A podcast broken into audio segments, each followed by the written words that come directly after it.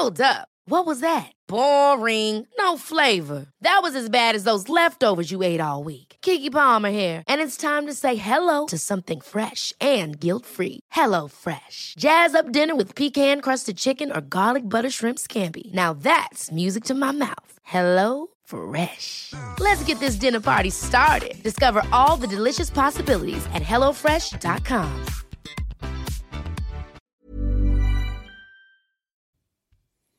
Este programa es traído a ustedes por Barb Lab. Muchas gracias a nuestros patrocinadores Barb Lab.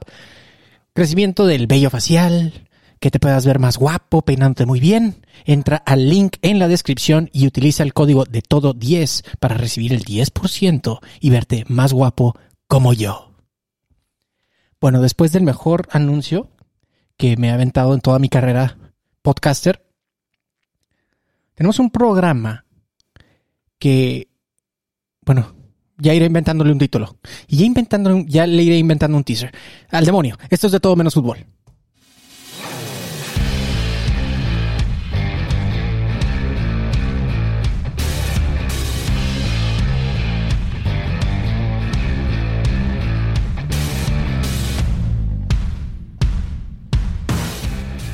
¿Qué onda? ¿Qué onda, champs? Bienvenidos a este su podcast favorito de todo menos fútbol. Y esta semana tenemos un super programa para ustedes, ¿eh?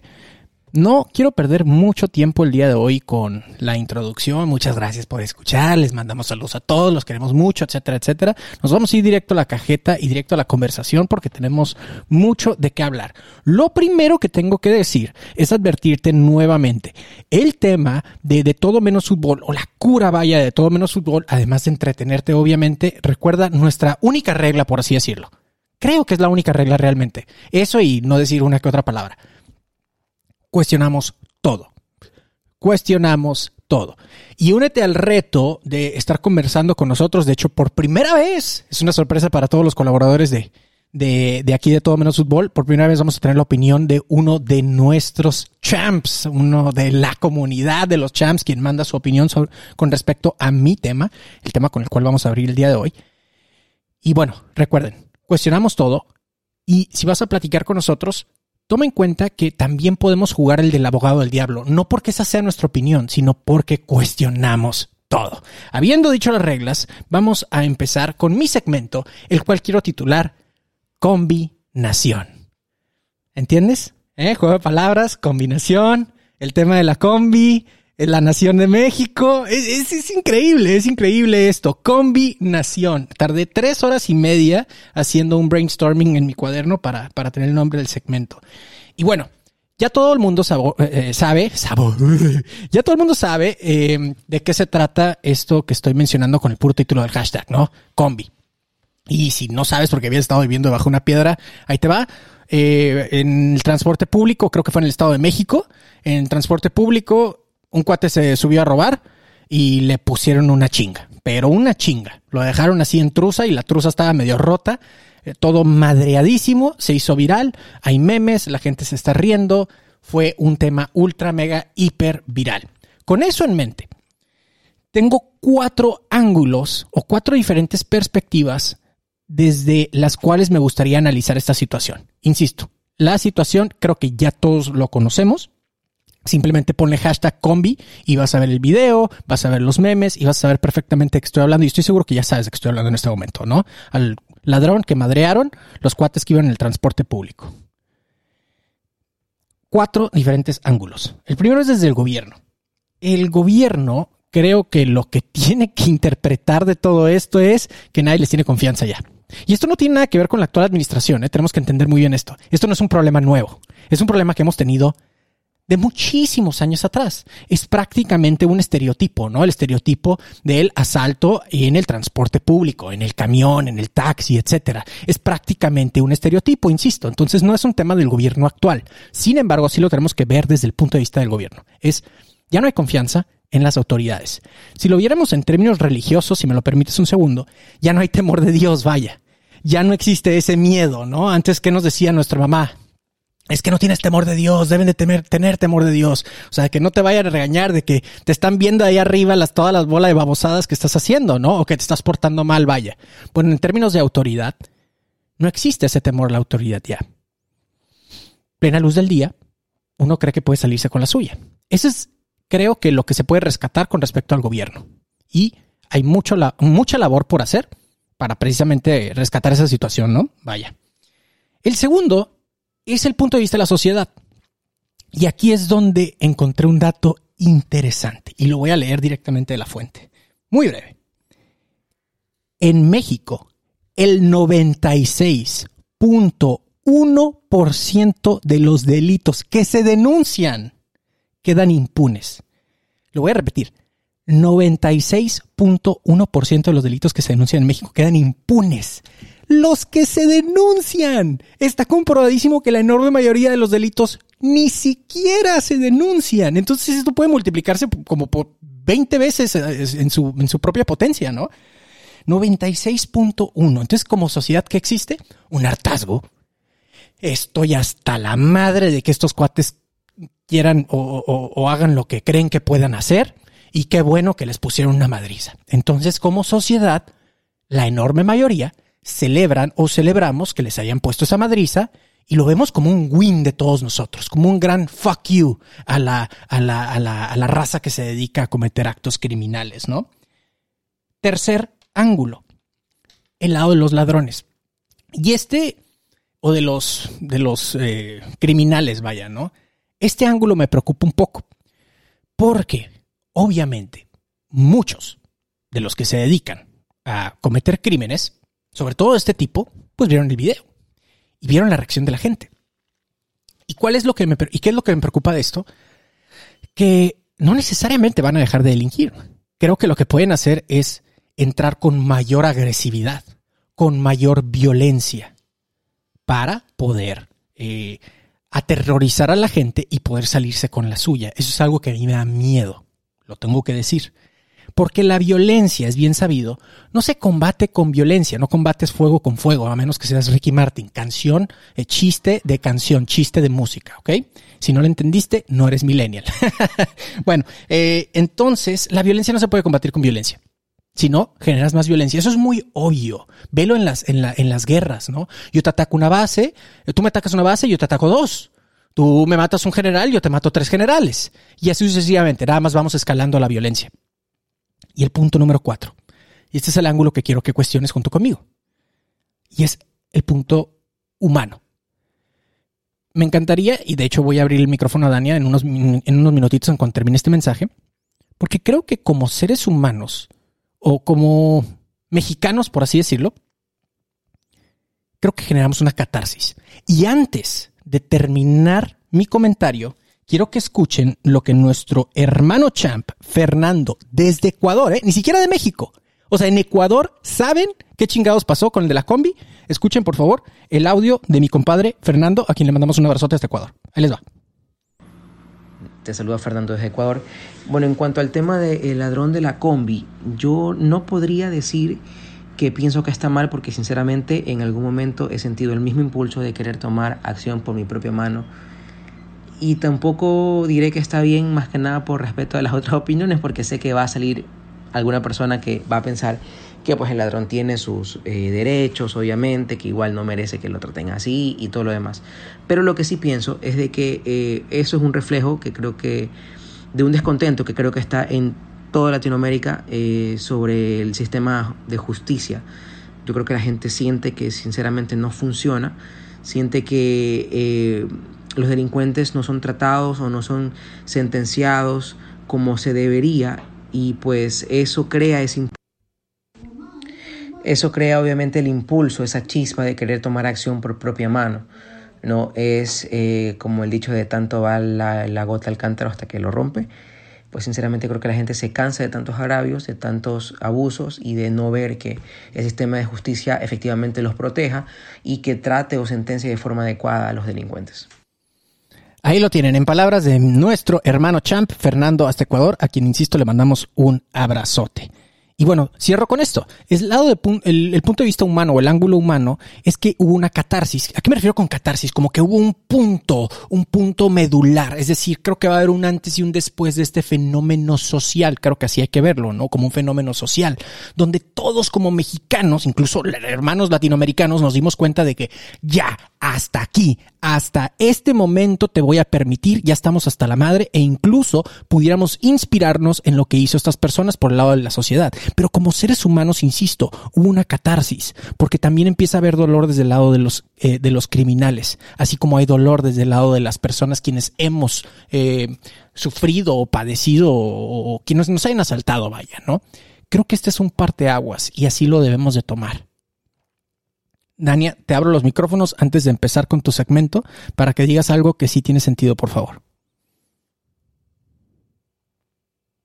Oye, oye, saludos a los champs. Qué responsabilidad tan grande me estás pasando, hombre. Sí, tiene mucho sentido lo que, lo que cualquiera de nosotros pueda expresar, eh, gente que vive en México, gente que está fuera de México. Fíjate que a mí me da para reflexionar y, y, y aceptar eh, como toda esta parte que tenemos como cultura en la sombra, ¿no? En lo oscurito. Porque los mexicanos, en realidad, y estoy partiendo desde un punto de vista un poco más global, no estoy separando buenos y malos, ¿ok? No estoy separando quién estuvo bien y quién estuvo mal, pero somos un pueblo... Me encanta, me encanta que hagas eso. So, somos un pueblo que, que, que tiene culto al drama y a la violencia y a la muerte. O sea, el mundo nos conoce por las Catrinas y, y, el drama que vemos en el cine y en las novelas y somos, somos un país intenso, ¿sabes? Y yo no veo un parteaguas en particular con lo de la combi porque parece que México colecciona historias de este tipo, ¿no? Están los chavitos de Ayotzinapa que, hijo, te hace sentir cosas tremendas. Está el tema de la guardería ABC que te hace sentir cosas tremendas. Hay tantas historias en México. Yo lo que veo es que siguen existiendo estas historias porque nosotros como colectivo siempre estamos en este, en este rollo de los buenos y los malos. O sea, siempre estamos como queriendo separar y que la justicia por propia mano, o sea, no es la primera vez que lo escucho, esto de hacer justicia por propia mano, ¿no? Es como el sueño guajiro desde nuestros abuelos que yo. todos tenemos un Batman pueda- dentro de nosotros, ¿no? Sí, entonces, o sea, yo te diría, o sea, finalmente, si hacemos la reflexión y no nos gusta el, el ambiente que hay de violencia y no nos gusta, eh, tendríamos que asumir dentro nuestro que tenemos una parte violenta, ¿sabes? Eh, tenemos una parte violenta agresiva que puede ser la de la mayoría de los mexicanos pasiva. Entonces aguanta, aguanta, aguanta, aguanta, aguanta hasta que no aguanta y pum, explota y pasa algo así. Entonces, creo que aprender a manejar nuestra ira, este, aprender a manejar nuestro coraje, aprender a manejar nuestra rabia, nuestra agresividad, todo ese rollo puede ser muy útil. Porque yo, yo así, te juro, pienso yo que los mexicanos somos agresivos pasivos. Porque entonces, ¿por qué tienes una sociedad que aguanta y aguanta y aguanta y aguanta y aguanta y aguanta? Y de repente, ¡pum!, marcha todo el país. Sí. ¡Pum!, cambio de gobierno. ¡Pum!, radical. ¡Pum!, combi. O sea, ¿por qué? Pues porque aguanta mucho. Entonces el Mm. tema no es aguantar y aguantar y aguantar. O sea, el tema es de verdad aprender a reconocer eso que está dentro nuestro, que, que, que tal vez no se ve tan padre. Los mexicanos también somos mucho de que nos gusta que todo se vea bonito y arregladito y ya sabes, súper nice, ¿no? Tuvimos un presidente guapísimo y de qué nos sirvió. O sea, le damos valor a esas cosas. Entonces hay que integrarlo todo. El, el hecho, yo lo que te digo de la combi es eh, causa-consecuencia. Eh, por un momento el que llegó a saltar era el victimario, ¿no? Y en ese mismo momento, en esa misma historia, las víctimas se levantaron y se convirtieron en victimarias. Entonces, víctima y victimario es lo mismo. Son las dos caras de la misma moneda. ¿Y qué moneda es esa? Es la moneda de la violencia. O sea, yo no voy a justificar si está bien, si está mal, si, mira, la lección de vida de cada quien. Pero te aseguro que los que tomaron justicia por propia mano están viviendo sus consecuencias. Yo no sé cuáles, pero nada se queda así. Y y el que esté en el hospital, pues también recibió la consecuencia de tal vez venir ya acumulando una serie de, de acciones violentas hacia los demás y de repente se le levanta la energía y paz, vas para afuera, palos, ya no se puede. Entonces, seamos conscientes de, de, de, de esta parte de adentro, ¿no? No, no nada más de si afuera está bien o está mal. En una sola palabra, creo que pudiéramos concluir karma.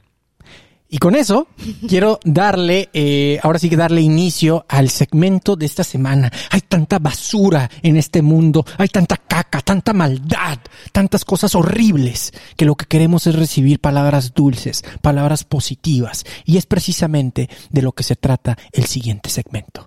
Algo positivo, por favor, con la mejor coach del mundo mundial, Coach Danny Stacks. Hola, ¿cómo estás de nuevo? Muy bien, mi amor, te voy a bloquear tu cuenta de Twitter. Al parecer entras mucho a Twitter y ves muchas cosas horribles en el mundo. Y el mundo no es tan feo, o sea, no, no es el así mundo tan es intenso. negro, el mundo es feo, hasta que amaneces y despiertas tú para llenarnos I con tu love luz. you, I love you so much. Estás hoy insoportable. El Oscar se va a aventar por la ventana. El Oscar está así de que no puedo con esta miel. Pero bueno, déjame entrar al tema para que puedan Va, platicar ¿qué tema los nos traes? ¿Qué, qué, qué tema nos traes ahora, eh? Yo el día de hoy estoy muy contenta de compartir con ustedes mi tema y, eh, con un vinito de la baja porque es jueves y los jueves ya yo, mira, un vinito salud. No voy a decir de quién es, mejor que te lleguen los patrocinadores y yo lo Sí, sí, claro, aunque sea en especie, ¿no? Pero con este vino en mano, quiero decirte que el tema de hoy tiene que ver con descubrir tu talento, tiene que ver con actualizar tu foto. Y no me refiero a tu foto de perfil, ni a lo que se pone en Instagram, ni en Facebook. Yo quiero decirles que pueden actualizar la foto, que, que es esa foto que te hace que, que logres o no logres las cosas. Y no es tu foto de perfil. Van a decir, ay, bueno, si tienes una buena foto de perfil, consigues la chamba, consigues... No, tu foto mental. La foto mental, la, autoimagen. Resulta que desde que estamos chiquitos empezamos a coleccionar información de que si eres el chistoso de la familia, que si eres inteligente, que si eres el menso, que si eres lo que sea, mil etiquetas, ¿no? Y tú vas por ahí absorbiéndolas y luego llegas a la escuela y juegas ese rol también y luego a tu trabajo y tal. Bueno, total que llega la, el momento de que tienes 30 años y tienes tanta información de ti, pero toda tan alejada de tu verdad que empieza a pesar. Y a eso le podemos llamar como una autoimagen distorsionada. Entonces, tú te planteas metas que no logras y que año con año estás poniendo ahí, ahora sí, este año va a ser mi año y voy a lograr esto y lo otro. Y por alguna razón no lo logras. Y así estás y así estás sin lograr y sin lograr. Eso sucede porque estás desconectado de tus talentos. No conoces tus talentos.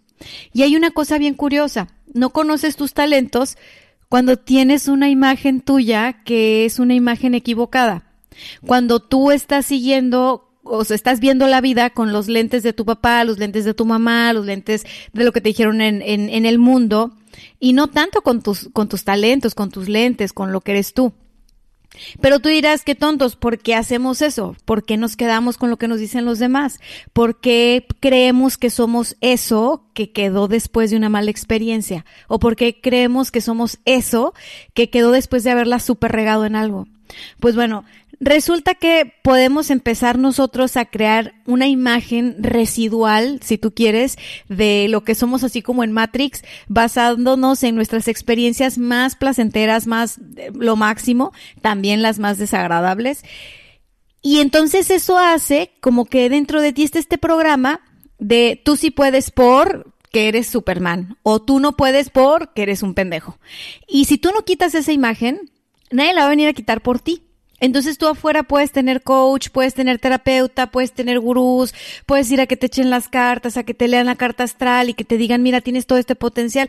Pero si tú no estás conectado con tu potencial, con tu talento, pues por más, por, por más que te digan, o sea, las cosas no se van a mover.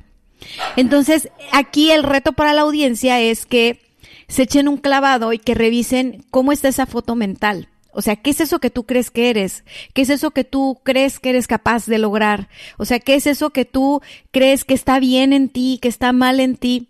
Porque resulta que guardamos una imagen de nosotros y proyectamos una imagen de nosotros que regularmente es aceptada, o sea, que socialmente se ve bien, que se ve súper chingón. Y todo lo que no es aceptado, como que lo guardamos en la sombra, en el, en el dark side famoso, Y la cosa es que cuando hacemos eso también guardamos ahí nuestros talentos. Ahí donde está tu sombra, hace rato decía, México es un país donde que creo que no está volteando a reconocer que esa violencia y toda esa sombra y ta ta ta viene desde adentro. O sea, por Dios, hacían sacrificios nada más para que lloviera. O sea, era en buena onda, ¿no? Era por la causa. O sea, pero, pero desde entonces se nos ocurrían esas ideas maravillosas. Entonces, bueno, ha traído al presente, es, es decir, no había pensado la esa Forma, ¿eh? está, está en nuestro, está en nuestro, desde nuestros ancestros, por así decirlo. Oye, es, ya ibas a decir, ¿no? Hazte la pregunta y, voy para allá. Danos un ejercicio. Eh, ¿Cómo hacer conciencia de la propia imagen que tenemos de nosotros mismos? Eh, lo que estás mencionando como autoimagen. Danos un ejercicio. O sea, a lo mejor ni siquiera sé qué concepto tengo de mí mismo. ¿Qué ejercicio propones para, para llevar eso a cabo? Bueno, solo si lo haces y luego me enseñas lo que hiciste. Me va a ser divertido. Mm, Mira, van a agarrar una hoja y le van a poner yo soy, dos puntos. Y van a escribir en esa hoja todo eso que su mente dice que ustedes son. Y entonces van a ver algunos que pueden escribir mucho, que escriben poquito, o que escriben paja, o que escriben al grano, o que, como sea que escriben, no importa. El punto es que logres vaciar en el papel y ojo, hay que escribirlo a mano para tener conectado el cerebro con la mano, ¿no? Y, y escribir. Entonces, escribe yo soy dos puntos y todo lo que tú eres lo escribes en el papel. Y luego ya después tú lo vas a leer y te pido que lo leas sin juicio. ¿Para qué? Para que tú digas, ay, neta, si soy esto. O, ay, no, me quedé corto. O, ay, qué sobrado. Uy, qué modesto. O sea, X. O sea, el punto es que veas tú qué es lo que traes dentro que crees que eres. Y entonces después vas a empezar a atar cabos. Ah, con razón, ¿no? Ahora, si ya quieren profundizar más, porque es un tema, como puedes ver, profundo y que toca fibras, váyanse al episodio que lancé hoy en Éxito Adentro hacia afuera, que se llama Descubre tu talento. Y ahí les platico muy bien de la autoimagen, de cómo es que nosotros vamos creándonos este, esta imagen, cómo es que nosotros podemos tomar conciencia de, de, qué imagen tenemos, eh, de con qué nos estábamos peleando, un poquito de nuestra sombra. Y, y, lo curioso que es cuando tú aceptas tu sombra y la, y la integras y te das cuenta que en realidad esa sombra puede ser un superpoder y que jamás lo habías visto porque lo tenías como algo malo, o sea, eso es malo, ¿no? O sea, por ejemplo, los mexicanos que podemos tener en la sombra la, la, la violencia, o sea, no aceptamos que somos violentos, porque somos bien católicos, bien apostólicos, son familiares, este, guapísimos. Entonces tenemos todo está bien, todos estamos felices, no hay ningún problema en esta familia. claro, o sea, el México es el, es el país de las familias perfectas. Entonces quiere decir que tenemos mucha sombra, o sea, en la sombra no aceptamos que somos violentos. No aceptas todo lo jodido que tienes, ¿no? tenemos un país que se ven las noticias, la violencia, la violencia. Bueno, a ver, vamos a agarrarnos todas las manos y vamos a empezar a aceptar, ok, creo que yo también soy violento. o sea, si estoy viendo que todo el país es violento, o sea, ¿qué me hace pensar que yo eh, no lo soy, no? Y, y hay mucha represión al respecto. Ahora, si la violencia, digamos que es la exageración de la ira, que es una, es una emoción primaria, o sea, la ira. Entonces, la ira bien manejada tiene su superpoder. Mucha fuerza. Es energía. Mucha fuerza. Estás, no, y estás hablando de gente valiente. O sea, y, y, cuando nosotros hablamos de que nos hace sentir orgullosos de nuestro país, decimos, es gente bien trabajadora, bien valiente, bien luchona. Tenemos los mejores boxeadores. ¿Ves? Ahí está el superpoder. Pero nada más para que sepas algo. Oye, acabo de, acabo de, déjame, déjame, te voy a dedicar un, un cuernito de reggaetón, porque acabo de tener un, un, así, un, se me acaba de volar la cabeza. O sea, el, el, superpoder del mexicano es la ira, por eso podemos hacer lo que, lo que hacemos, ¿no? Levantarnos bien temprano y salir adelante, aunque el gobierno nos joda y nosotros seguimos. ¿Por qué? Porque nuestra emoción primaria es la ira. Entonces, no, tal vez tenemos que abrazar el hecho de que tenemos eso en nuestra sombra para poder seguir adelante y perdonarnos a todos como sociedad lo violentos que podemos ser. Fíjense nada más, estamos en un segmento con una coach y yo pensé que nos iba a mandar a abrazar arbolitos y no nos mandó a abrazar arbolitos. Nos está mandando a abrazarnos a nosotros mismos y decir, hey, dentro de mí también hay una persona violenta. Hago conciencia de ello y colectivamente hacemos este ejercicio. De verdad que te agradezco muchísimo este ejercicio y te doy el espacio si hay algún, hay algún mensaje final que quieras dar eh, junto con tus redes sociales, por favor. Claro que sí, muchas gracias. Pues mira, gracias a ti. Yo les, yo les digo que empiecen a observar lo que, lo que vemos en nuestras noticias y, y, eso que nos hace sentir así indignadísimos, porque todos los mexicanos tenemos una noticia con la que nos indignamos. La combi, la, le dieron para atrás a no sé qué ley, no se aprobó esto, y ahora pasó, o sea, tenemos un abanico de temas, de tragedias en México, pero no todas nos hacen vibrar igual, ¿verdad? Nos enganchamos con una o con otra. Bueno, con esa que te enganchas más es con la que tú tienes un asunto a resolver. No con todas. O sea, porque incluso cuando me contaste lo de la combi, yo te dije, ¿de qué combi hablas? Yo no sabía. O sea, a mí ni me salió en mis noticias ese día, ¿no? Entonces, ¿qué es? Pues yo no resueno con eso de la combi pero resueno con otras cosas, o sea, a mí me indignan otras cosas y me puedo poner muy violenta defendiendo causas que yo creo que eso es, bueno, porque también soy mexicana y también estoy conectada a esta energía. Aquí la cosa es que la verdad es que como sociedad sí vale la pena recapacitar y decir, ¿qué tan sostenible es esto en el tiempo? Porque ya estamos en 2020, ya nos dimos cuenta que no hay que aventar nadie en un volcán para que llueva. Ya sabemos que no, que no hay que sacarle el corazón a nadie para que los dioses nos perdonen. Ya sabemos que, o sea, unas, un chorro de cosas ya sabemos, ¿no? Pero seguimos sintiéndonos muy dolidos por todo. Y, y, entonces ahora vemos el fenómeno de la generación Mazapán, que es algo que hemos platicado bastante fuera de, de este tema. No te preocupes, vamos a platicar más adelante de esta, este, este grabación. claro. Yo les voy a dejar el tema abierto para que hablen de la generación Mazapán ese dolor que se siente, ¿no? Es el mazapán siente un dolor que no puede, que, que, no entiende, que no puede controlar, que, que tú dices, caray, ¿por qué sufres si no has vivido tanto? O sea, ¿de dónde? Si, si mira tú qué bien estás, tienes trabajo, tienes esto, tienes lo otro, ¿por qué sufres tanto, mazapán? Bueno, ese mazapán sistémicamente es el resultado de familias, de sistemas que han sido violentados una y otra vez en diferentes aspectos. Entonces, viene esta generación a comunicar el dolor, la indignación, el coraje que todos sus antecesores no comunicaron.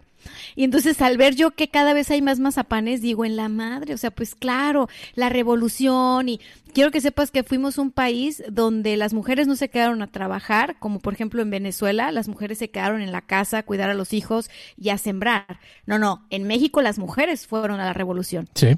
O sea, en México las mujeres pasaron por un montón de cosas. Entonces, no es que los hombres son violentos, no, los hombres y los, las mujeres en México tenemos esta garra, tenemos este fuego interno, que si se nos va la mano, hace un quemadero. Entonces hay que regresar adentro y hay que regularnos, es todo. Y pues nada, me encuentran en éxito de adentro hacia afuera. Spotify, Apple Podcast, iVoox, todas las plataformas y en redes sociales como Coach Dania Stacks. Muchas gracias. Nos escuchamos la próxima semana. Bien, pues ahí lo tienen, ¿eh? Y qué interesante ejercicio. Quiero detener un espacio para que tengas eh, lo suficiente, digamos, el, suficiente tiempo como para pensar el ejercicio que acabamos de hacer. Puesto que ya de ahora en adelante el resto del, episodio probablemente no te sirva para nada. no es cierto, hombre, es broma. Eh, la idea es, es precisamente eso. Recuerda, cuestionamos todo. Y hablando de cuestionar todo, híjole, tenemos un tema. ¿Qué digo tema? Temazo con este segmento tan o tan popular que se ha vuelto, que es Formados a Golpes, con el señor Rafa Alcaraz. ¿Qué onda, Rafa? ¿Cómo estás? ¿Qué onda, Jero? Muy bien, aquí queriendo sacar todo el fuá de, de todas las cosas así mexicanas, viviendo lo de la combi. acabo de saber de un amigo que se lo madrearon en la línea, cruzando a pie, unos malandrillos, que le tocó combi en reversa a él, pobrecito este, sin deberla ni temerla, lo asaltaron y pues te quedas como que, pues entiendes, ¿no? Entiendes la frustración de muchos y entiendes también el por qué se celebra tanto, ¿no? Porque también está el otro lado, ¿no? De que pues hay gente que también le ha tocado pues golpes de parte de los ladrones y, y pues esta catarsis colectiva de ver cómo a uno pues se lo echaron, pues de repente como que no, no encuentras tantas eh, cosas como para defenderlo, ¿no? Entonces, este, está, está muy interesante este, este tema de, de, de, la ira mexicana. Oye, hablando de formados a golpes, ¿no? Pues digo. Claro, pues digo, aquí estamos es evidente. Pues, sí, definitivamente es parte de, es parte de nosotros. Algo que mencionó los peleadores mexicanos. Es algo característico el corazón del mexicano de sí. aguantar violencia y de dar violencia, ¿no? Y, habla del corazón del mexicano. Y creo que, que latinó, ¿no? De, de ese superpoder que es la ira y, y, que la emoción saca esta violencia, ¿no? Entonces, formados a golpes, pues, ¿qué te puedo decir? Es, ¿no? que, es como la perfecta continuación, ¿no? O sea, Así es. eh, volviendo a, a, lo mundano. Oye, ¿y qué nos traes esta semana? Tengo entendido que traes un tema bien, bien caliente, compadre. Así es, así es. Pues hablando de, de esa parte, ¿no? Del nacionalismo ahorita que se mencionó, que los mexicanos cómo somos y que los latinos y todo esto, pues el tema es relacionado mucho a esta parte del nacionalismo, del patriotismo y pues del racismo, ¿no? Ya hablábamos la semana pasada del racismo en, en, los deportes, pero aquí vamos a hablar de una parte que, dependiendo cómo la muevas, uh -huh. se puede inclinar hacia algo medio racista, pero también se puede inclinar hacia algo, pues, de orgullo, ¿no? De, de, de ser parte de hacer, hacer tú y esa sombra, como decía este, la coach Dania, ¿no? Oye, de, estás en esa delgada línea.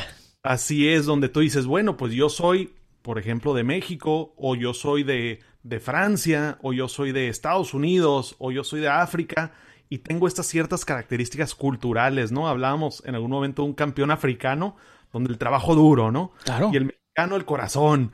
Sí. Y, y, empezamos con la ingenuidad de, del japonés, y ciertas características que si le seguimos moviendo, de repente ya estás discriminando, o ya estás estereotipando, o ya estás con prejuicios que no tienen nada que ver con la cultura y ya son 100% ideas que te fuiste formando, que, que van hacia lo racista, que van hacia, hacia discriminar y van hacia, pues, quién es el mejor, ¿no?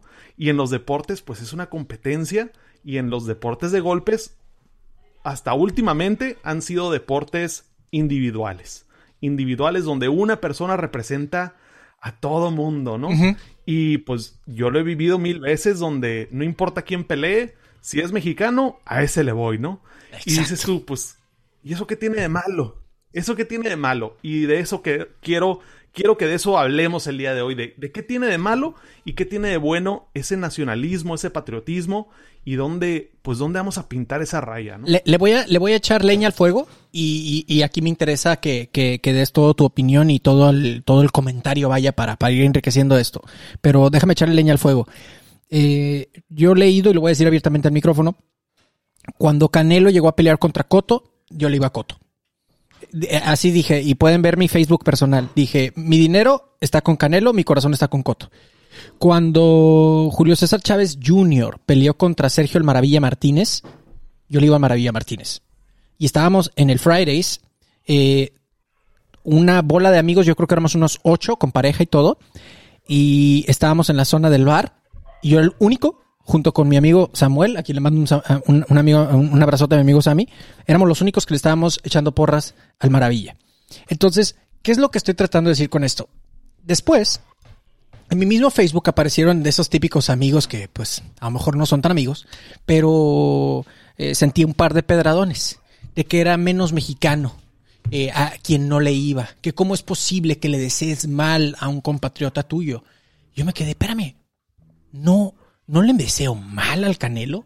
Yo le he echado porras, le he apostado al Canelo, pero le apuesto más al deporte que tanto amo, que es el boxeo, y considero que un boxeador de la talla de Coto, de su carrera, del corazón y de lo que dice arriba y abajo del ring, pues creo que apela más a lo que a mí me gusta ver. Igual que un Maravilla Martínez contra un Julio César Chávez Jr., que ni su papá, y lo digo con todo respeto, su papá lo ha criticado abiertamente.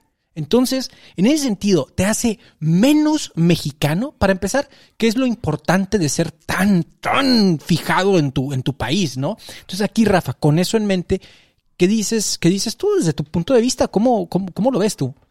Pues ahí está, ¿no? Tú lo dijiste, mi corazón está en un lado, mi cartera está en otro, ¿no? Y a veces esa, esa es la parte que mucha gente no entiende, donde no, no puede dimensionar el hecho de que tú puedas irle a alguien al que tu corazón no le va.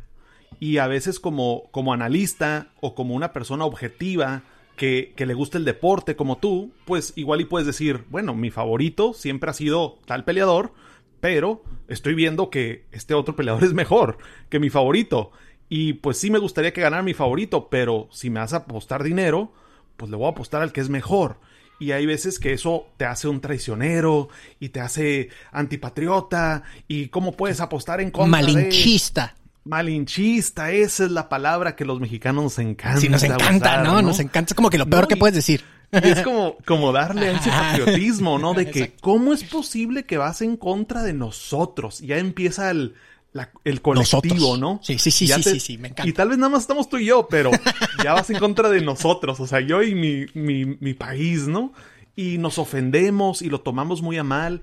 Y, y, ahí es esa línea, ese bordecito, ese filito, porque una persona patriota le da orgullo a su país, le da orgullo a su cultura, su comida, la biodiversidad, lo que tú quieras, ¿no? Pero ya el nacionalista dice, mi país es mejor y vamos a hacer todo para oprimir al otro. Y eso viene de, pues, de todas las historias de conquistas y los imperios donde el nacionalismo es lo que les venden, ¿no? O sea, las grandes guerras es porque nuestra nación es mejor que la otra y tenemos que... Dios está de nuestro lado, ¿no?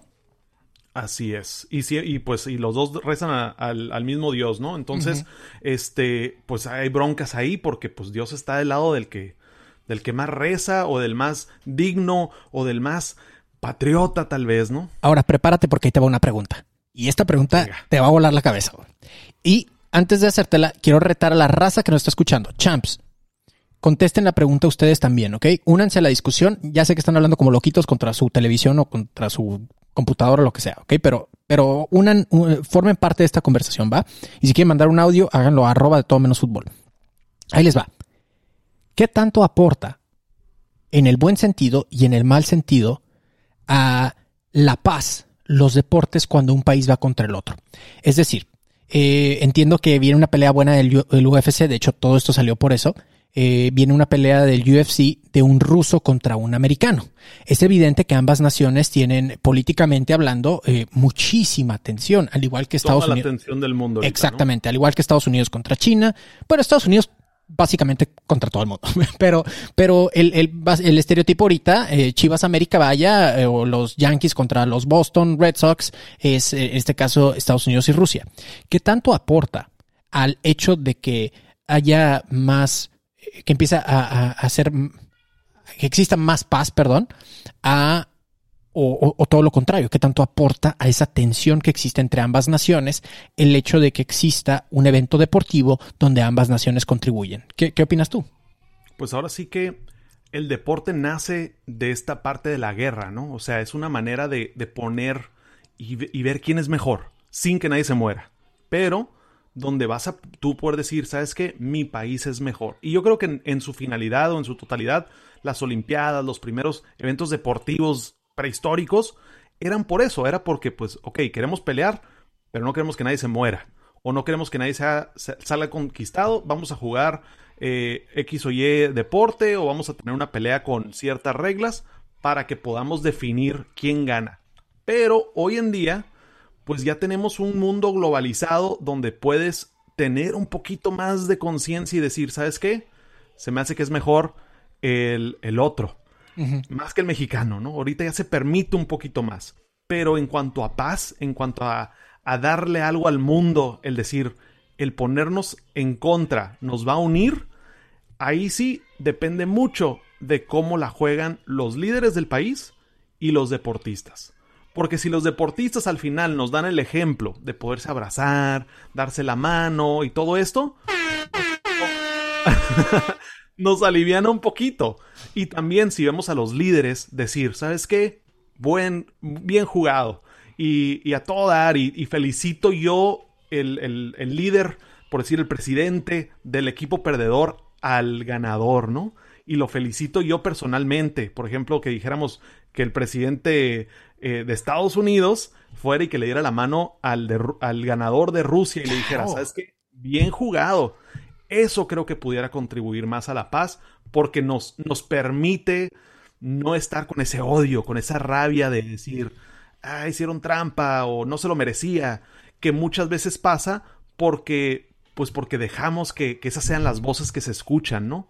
Pero creo que ya hoy en día sí está contribuyendo más y la globalización de todos estos videos y todos estos audios y toda esta participación puede permitir que yo como mexicano le pueda ir a un brasileño, le pueda ir a, a, un, eh, a un portugués, le pueda ir a un francés, contra un mexicano y tener mis bases de decir, es que pues él también tiene su propia historia bien padre y él también creció en los barrios y... Y también es un ser humano, carajo.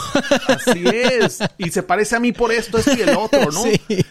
Y, y lo que vemos siempre en el deporte y tenemos esa inclinación, yo creo que es natural, yo creo que es parte de nuestra herencia genética de decir, yo nací en este lugar y, y estas son las cosas que me, que me crearon o que, que me hicieron ser yo y estoy orgulloso de todo lo que salga de aquí, ¿no? Y por eso de repente vemos eh, lo que tú decías, ¿no? De que, bueno, ¿dónde son los mejores tacos? ¿Y dónde, dónde tienen eh, las mejores playas? Y de repente depende a quién le preguntes, es que te van a decir. Y muchas veces el más nacionalista o el más como hogareño o el más orgulloso de su playa o de sus tacos o lo que sea, es porque no ha viajado, es porque no ha conocido y muchas veces el conocer de otros lados, el probar de otras de otros restaurantes, de otras culturas, claro, de todo, otras formas de pensar, te enriquece y te convierte un poco más humano y empiezas a ver en qué eres similar al otro. Entonces el, el, vivir en el extranjero y todo esto muchas veces ayuda. Te, te,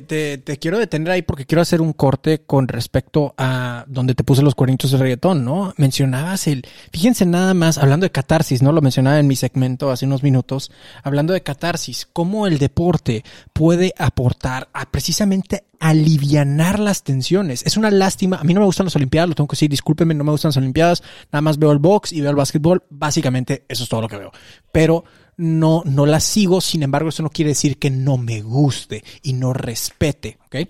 Eh, es una lástima que las Olimpiadas no hayan, es obvio que por, por qué razón se hizo y está muy bien eso, vaya, seguridad, pero es una lástima que no, se hayan, no hayan podido formar parte, porque creo que en este momento el mundo necesitaba las Olimpiadas. Hay tanta tensión geopolíticamente hablando que el hecho de poder sudarla y poder decir entre eh, líderes de una que otra nación, decir, hey, no, pues felicidades para nuestros hermanos de otro país, etcétera, etcétera, se levantaron muy bien. Eh, eso puede generar una, una, una catarsis, vaya, eh, y, y, poder aligerar o aliviar un poquitito las tensiones que bien se necesitan en un mundo como el que vivimos el día de hoy, ¿no? Y ese es el punto con el cual me gustaría quedarme, más bien yo aprendo el día de hoy, Rafa, que es el deporte para eso es el deporte está para simular la guerra, vamos a decirlo así, hablando en términos de deportes de contacto, simular la, simular la guerra sin que nadie salga realmente lastimado y poder aliviar esas tensiones y decir, señores, vamos a darle vuelta a la página. Bien jugado. Con eso en mente, y te paso el micrófono, Rafa, para que des tu pensamiento final y tus redes sociales, porfa. Eh, con eso en mente, yo quiero retar a los señores que nos están escuchando y señoras y señoritas eh, deportistas.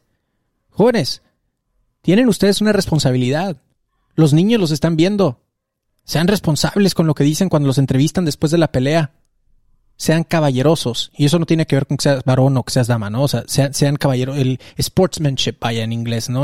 A la actitud deportiva, vaya. La elegancia, la etiqueta. El decir, perdí, pero ¿sabes qué? Felicidades, peleó bien, muchísimas gracias, aprendí, crecí. Termino con esto.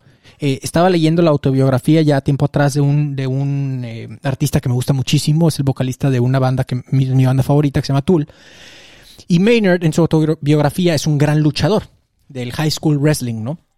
Y él decía, cuando perdía me iba mejor. Y cuando perdí hacía el ejercicio de agradecerle a mi oponente porque me permitió ser mejor y crecer. Eso es lo que me gustaría ver de los campeones o de los segundos lugares o de los contenders.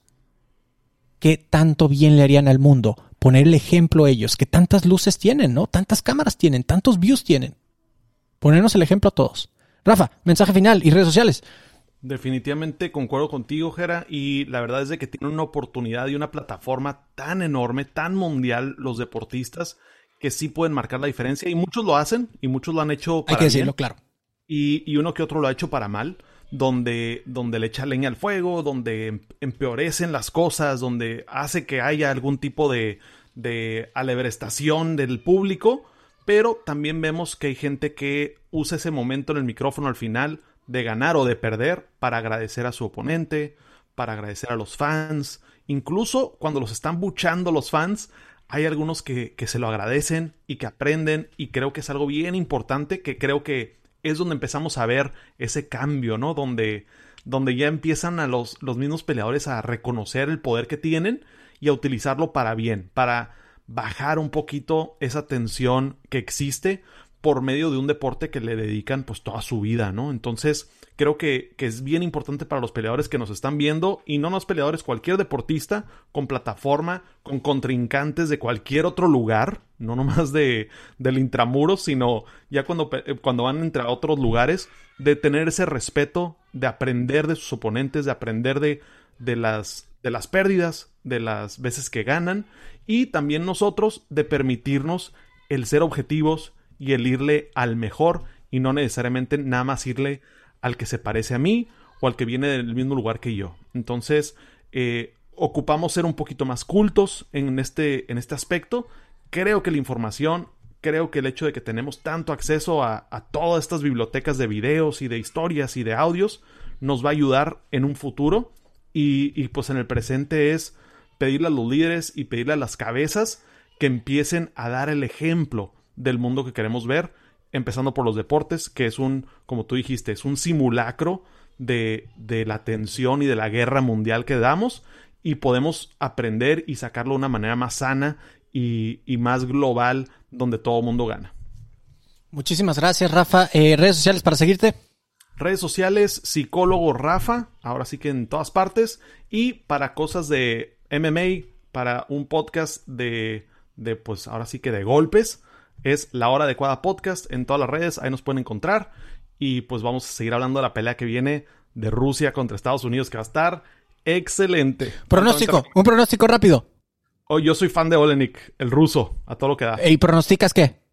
Yo pronostico un Ezekiel Choke o alguna especie de, de sumisión ahorcada del señor Derek Lewis va a perder. Madre mía, pues ahí lo tienen. Yo no me atrevo a dar mi propio pronóstico porque aquí, aquí sí me voy a aceptar un completo ignorante. Rafa, nos escuchamos la próxima semana, compadre. Muchísimas gracias. Fíjense que es, es, es, algo chistoso. Antes de entrar al, al siguiente segmento, me, me, les voy a confesar, champs, que nos están escuchando, que es, está muy raro esto porque cuando empezamos a diseñar el cotorreo de, de todo menos fútbol, la cura era pues hacer un desmadre, o sea, cuestionar todo así, que chiste y que cuánta cosa y reírnos de todo. Pero no me está saliendo, carajo, porque, porque aprendo de cada uno de los segmentos, así sea de desmadre, aprendo de cada uno y voy creciendo y eso me molesta porque habla de inmadurez y yo quiero ser un perro inmaduro, maldita sea. Ok, entonces espero, espero, Daniel me está, me está haciendo bullying por acá. Entonces espero, estoy mandándole el reto a que Oscar, nuestro querido One Way, con su segmento, nos vuelva al lado de, de, de lo de lo, ¿cómo te diré? Inclines la balanza, compadre, al dark side con el segmento ¿Qué está pasando? Mi querido One Way, Oscar, ¿cómo estás? Qué rollo, qué rollo, qué rollo, qué rollo. Ahí estoy, ahí estoy. ¿Cómo estamos? Muy bien, muy bien. Pues encantado de tenerte. Gracias por dignarte. Ahora sí, esta semana venir con nosotros. Ay, una disculpa, pero vengo con todo, hijo, porque con, me retrasé con la, con la noticia. Vengo a que ardo. Hasta foco rojo puse y todo en mi cuarto para que ah, se sienta el calor. Nada más, me gusta, ¿eh? Está pasando versión foquito rojo. Hay un doble mensaje por ahí, ¿no? Eh, bueno, ¿qué nos traes? ¿Qué, no, ¿Qué, nos traes esta semana? ¿Qué, ¿Qué, hay que saber de este mundo de, de, de, de lo que sea que traigas? ¿De qué está pasando? Oye, no. Pues lo que está ahorita muy fuerte, pues es lo de la combi, pero ya me lo ganaste, así que ni modo, y voy a ver. No, no, además, además, este, tú eres un cuate que, que, que, nos ayuda a filosofar, o sea, no, no, tú no pierdes el tiempo con, con cosas triviales como la combi. Asco. Tú háblanos de Belinda, ¿qué chingados pasó con Belinda? Oye, eso que está muy importante, muy fuerte la noticia. Hasta ese momento no. mi vida tuvo sentido, Oscar, ayúdame por favor. Oye, realmente no, yo quiero empezar para regañando, regañando okay. a Dania, okay. porque se van a indignar todos los cristales porque les dijo mazapanes, Dios de mi vida. Oye, yo, yo, temblé un poquitito. Sí, es que es la generación de cristal, no es la del ah. mazapán, entonces hay que tener cuidado con lo que se dice. Pero no es por la droga, ¿verdad? No, no, pues, pues yo creo que también, porque están bien piratas todos. Mira, Vamos a dar la nota esta que yo traía, que se me estaba haciendo agua el hocico de hablar sobre esto, sobre la intención de cancelar o de, cómo se descontinuar el disco este de donde jugarán las niñas de Molotov de 1997, güey. Yo tenía 11 años. 11 años. 11 años. Ojo, todo surgió por el rollo de que alguien en Twitter compartió la portada de este disco donde sale básicamente una colegiala en un carro, básicamente quitándose los calzones con sí. la falda. Este, y wow, ¿no? Que sexualizar la figura femenina y que la chingada y bla, bla. Yo les pregunto si hay alguna persona que esté aquí ya adulta como nosotros y es mujer, ¿cuántas veces no se quitaron los calzones con el con, con la falda en un carro? Digo, Perdón. eso está muy mal.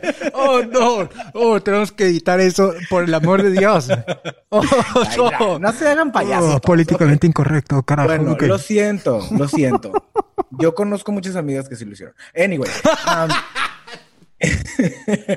yo me voy a ir del mi lado, güey. De mi lado, porque dentro de este disco hay una canción que se llama Puto, ¿no? Ajá. ¿Estamos de acuerdo? Ok. Entre otras cosas mátate tete y que chinga yo, chingas tú, etcétera, etcétera, que eran como... No, no, espérame, espérame, espérame, tenemos que hacerle honor. Ese es el mismo álbum que todo mexicano canta. El de Viva México Cabrones viene el álbum donde jugarán las niñas en la canción Give Me the Power. que es la de Dame, dame, dame, dame todo el power. Damas y caballeros, esa canción la coreamos todos los mexicanos. Entonces, si vamos a criticar algún álbum, eh, tengamos el contexto completo. Si vamos a criticar lo que sea, más bien, lo que sea, ¿ok? Acuérdense, acuérdense que cuestionamos todo. Si vamos a cuestionar, a criticar lo que sea, tengamos el contexto completo. Eh, Oscar, Ibas, perdón. Ok, bueno, vienen muchas canciones que fueron bastante revolucionarias en aquel entonces porque eran críticas al gobierno y a muchas cosas sociales que estaban pasando en ese entonces, las televisoras que censuraban todo, etcétera, etcétera. Es un disco bastante bueno que permanece en la historia hasta la fecha y que en lugares todavía siguen poniendo esas rolas y que las seguimos cantando. Y yo lo quiero decir desde mi contexto, como te digo, ¿no? La canción puto. Ok. Puede sonar ofensiva, puede decirle a alguien, hablando de la comunidad LGBTI 4570 mil, que no sé cómo se pronuncia todo lo demás, pero este, ok, puede sonar ofensivo. Yo tenía 11 años, ojo, estaba en pleno descubrimiento de mi desmadre, güey, ¿ok? Eh, que es que la confusión, que es que sí, que sé, no, que yo para allá, caray, lo, que tú quieras. Para muchos cerebros puede ser muy dañino, literal, esa etapa de tu vida en cuestión de la comunidad este, LGBT. Yo lo voy a decir así porque la verdad todas las demás siglas no las sé. este, LGBT más, ¿no? LGBT plus o lo que sea. Pero este, en cuestión de este sentido, puede ser dañino y te puedes quedar como traumado hasta cierto punto por este tipo de rolas, por este tipo de, si fueras de cristal, ¿no? Yo te lo puedo asegurar que estoy más seguro de lo que soy y increíblemente he madurado esa parte en mí acerca de, quién soy, cómo soy, cómo me manejo ante la vida y no tiene absolutamente nada que ver, inclusive si yo salgo hoy a mis 34 a un antro y me ponen la canción de puto, brinco como puta. Este, pero me da muchísimo gusto escucharla y realmente cualquier rola de ese disco la cantas con el corazón, güey. No entiendo por qué últimamente la raza está tan, tan indignada por algo que ni siquiera les tocó. Esa es mi, mi nota. Ok, eh, bueno, en, en ese sentido, voy a tener que hacerle de abogado del diablo, puesto que tú estás, sí, exacto, porque tú estás del otro lado, ¿no? Entonces vamos a, permítame hacerle de abogado del diablo. Hubo un momento, una situación eh, que también fue por esa edad, tal vez un poquitito más. Nosotros estábamos en la secundaria, tenemos la misma edad. Yo creo que era como a los 13, 14 años que salió una banda muy, muy famosa que se llama Linkin Park. Y Linkin Park tenía una canción que era, fue su sencillo eh, más, su sencillo más famoso, fue el que lo lanzó al estrellato. Eh, no, ay, no me acuerdo del nombre. The End? Eh, no, no, no, antes de esa. ¿Era antes? Ah, Eh, no sé. ay, se me fue el nombre. Ahorita me voy a acordar, pero eh, básicamente es una canción que bien pudiera hablar un poquitito del suicidio. Eh, como que cualquier cosa que me dices me manda al the edge, o sea, ya al, al momento ah, máximo, vaya, y estoy a punto de reventar. Otro, otro disco en ese sentido y otra canción muy famosa fue Papa Roach. Y Papa Roach decía, eh, era una canción literal sobre el suicidio y cómo el cuate se iba a suicidar, ¿no? Eh, Su primer sencillo, Last Resort, el último Last Resort. recurso, hablaba básicamente y abiertamente que el cuate quería suicidarse. Básicamente, puedo estar equivocado con esa lectura, pero pues bueno, ahí está. ¿Qué tiene que ver esto con el Molotov? Tiene que ver con que en su momento eh, hay algo que le duele mucho a los americanos y obviamente porque es un, puesto que es un problema grave, son las famosas balaceras y cuanta cosa, ¿no?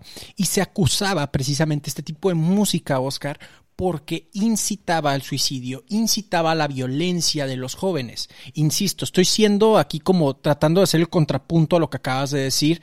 Eh, yo soy fan de Molotov, lo tengo que decir, y ahorita tengo una, te, te- te platico un poquitito mi, mi teoría de conspiración, pero bueno, últimamente no es algo que incite también a la a a señalar o, o a dividir, vaya, con, con esto, ¿qué opinas tú?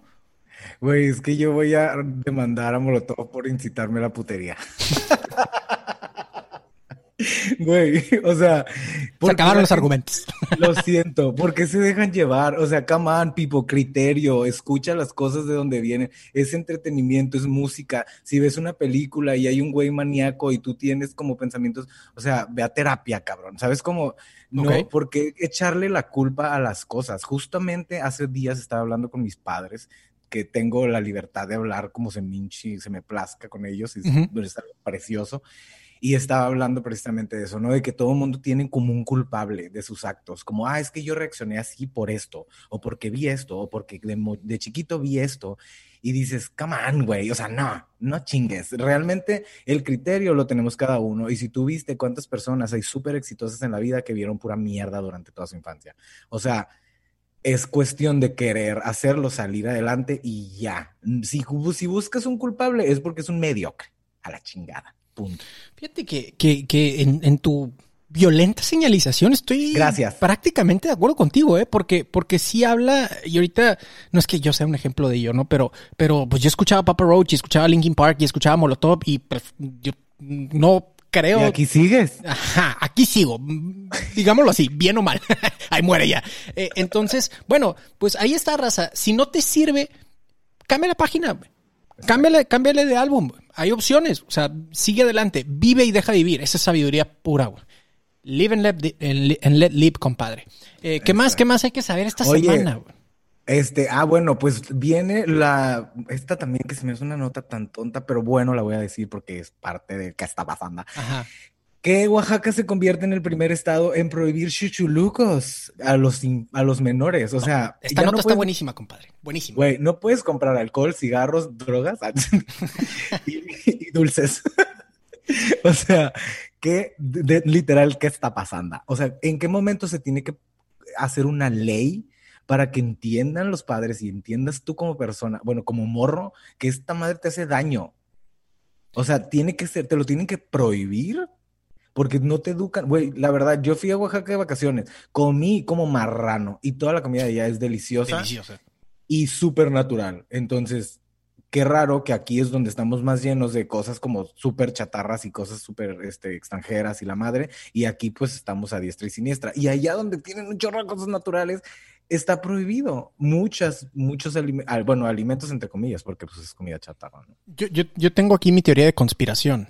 Eh, por cierto, no dije la de Molotov, ahí les va rápido. Eh, mi teoría de conspiración de Molotov es que ellos mismos hicieron esta señalización criticándose para volverse virales y que la gente volviera a escuchar sus, sus- su álbum en Spotify y hiciera mucho dinero. Esa es Lo mi teoría lograron. de conspiración. Así es, así es. Este, mi teoría de conspiración es que realmente nadie se quejó, puesto que nadie se puede quejar de la joya de álbum que es esa. Bueno, eh, teoría de conspiración eh, con respecto a la comida chatarra en Oaxaca es una prueba piloto y esto viene para todo México. Ahora, lo que tenemos que preguntarnos es hasta dónde es la libertad de uno elegir. Tú dijiste algo bien interesante, Oscar, súper importante. ¿Por qué no lo tienen que prohibir para darnos cuenta que eso es basura y que los niños no deberían de consumir eso? Sí, compadre, pero hay ignorancia y lo digo es en todas clases sociales, en todos los estados, en todos los países, ¿ok? No es una cuestión de Oaxaca, es súper importante lo que estoy diciendo, ¿ok? Eh, un cuate millonario y el dueño de whatever también comete tonterías, ¿ok? Es ignorancia en el sentido, ignorancia nutrimental si tú quieres, vaya. Entonces, dices tú, ¿por qué no lo tienen que prohibir para entender que los niños no deben de comer eso?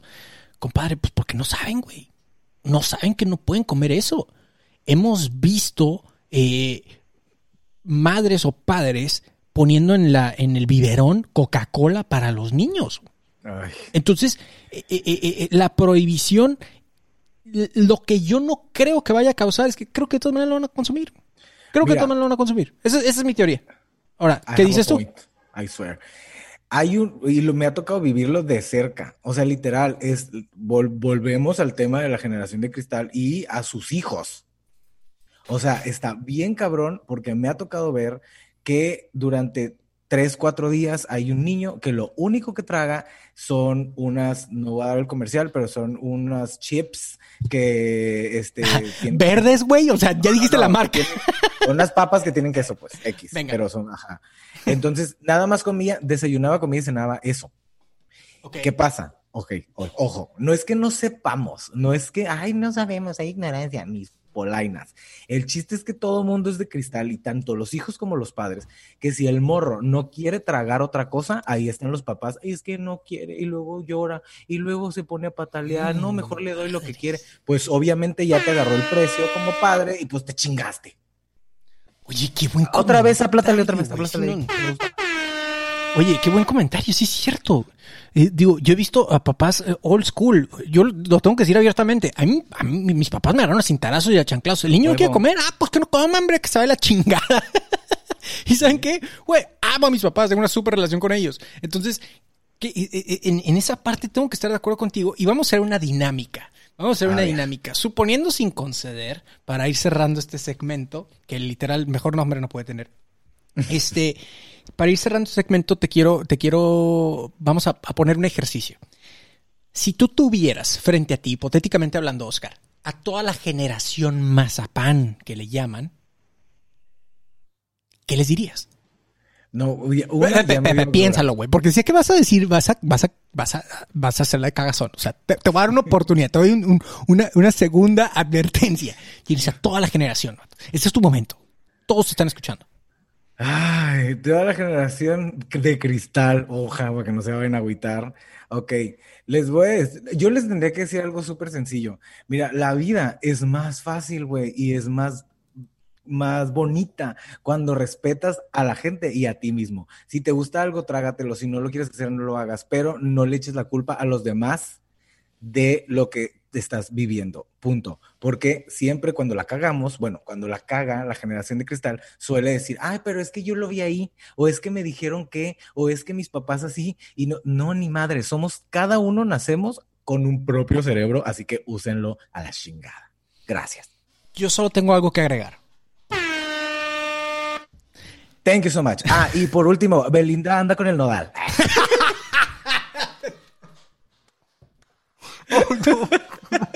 Lo tenía que decir, güey, lo siento. Les juro que yo quería hacer un podcast profesional de entretenimiento, se los juro, se los juro, güey. Tenemos juntas, tenemos juntas de contenido. Oh, voy a llorar. bueno, esa ya es mi nota final, está súper interesante, vayan a verlo en todas las redes sociales. oh. Oscar, mensaje final y redes sociales, por favor. ya, güey. El mensaje final es que hasta pasando, no entiendo. Cada vez que me meto al internet es un mundo diferente, cada día es otro día, diferente en cuestión de noticias y todo mundo la estamos regando porque nos estamos volviendo locos gracias al encierro y todo el desmadre que está pasando. Muchas gracias. Síganme en todas las redes sociales. Acabo de hacer mi Instagram como soy Oscar Q, porque sí, y el programa de televisión se llama One Way Show. Eso lo pueden ver también en todas las redes sociales. Es ONE en inglés, Way con G, G-U-E-Y, Show. Y ahí estoy, pues para que se caguen de la risa un rato cuando quieran. Ahí lo, tienen. Gracias, Oscar. Nos escuchamos la próxima semana. Estoy agarrando. Hijo eso. Eso grande aire, ya. Tranquilos, tenemos que tenemos otro segmento y es un segmento muy importante y es un segmento muy serio. Así que déjame pongo, déjame pongo en, en, en por el amor de Dios, ok. El, audio está para llorar de mi compadre, pero, pero eh, tenemos que tiene tiene su tiene su gracia porque el señor está trabajando, o sea, está en su, restaurante y se digna él, a darnos el tiempo, a nosotros los champs, a la gente, a la gente de calle, al pueblo. Él dedica su tiempo, su sabiduría, su riqueza intelectual, cultural, gastronómica, mágica, musical, para podernos iluminar con su bella voz y platicarnos un poquito sobre cómo ser un champ gourmet. Con ustedes, damas y caballeros, el chef Gio. ¿Qué onda, mi chef? ¿Cómo estás? Qué oye, Oye, ahorita que dice lo del audio, justamente cuando le, puse el unmute, güey, eh, pasó una pinche moto, güey. Bien. Oh, ah, bueno, perdón, eh, tenemos que entender una cosita, como dice mi buen Jera, estoy en el restaurante, estoy en la parte de afuera, no estoy en la comodidad de mi casa como, como todos los demás cabrones que están aquí, que está toda madre. Que nadie trabaja. Y con micrófono. Eh, el micrófono en la, en la, en la en el restaurante como que no, no, no va bien.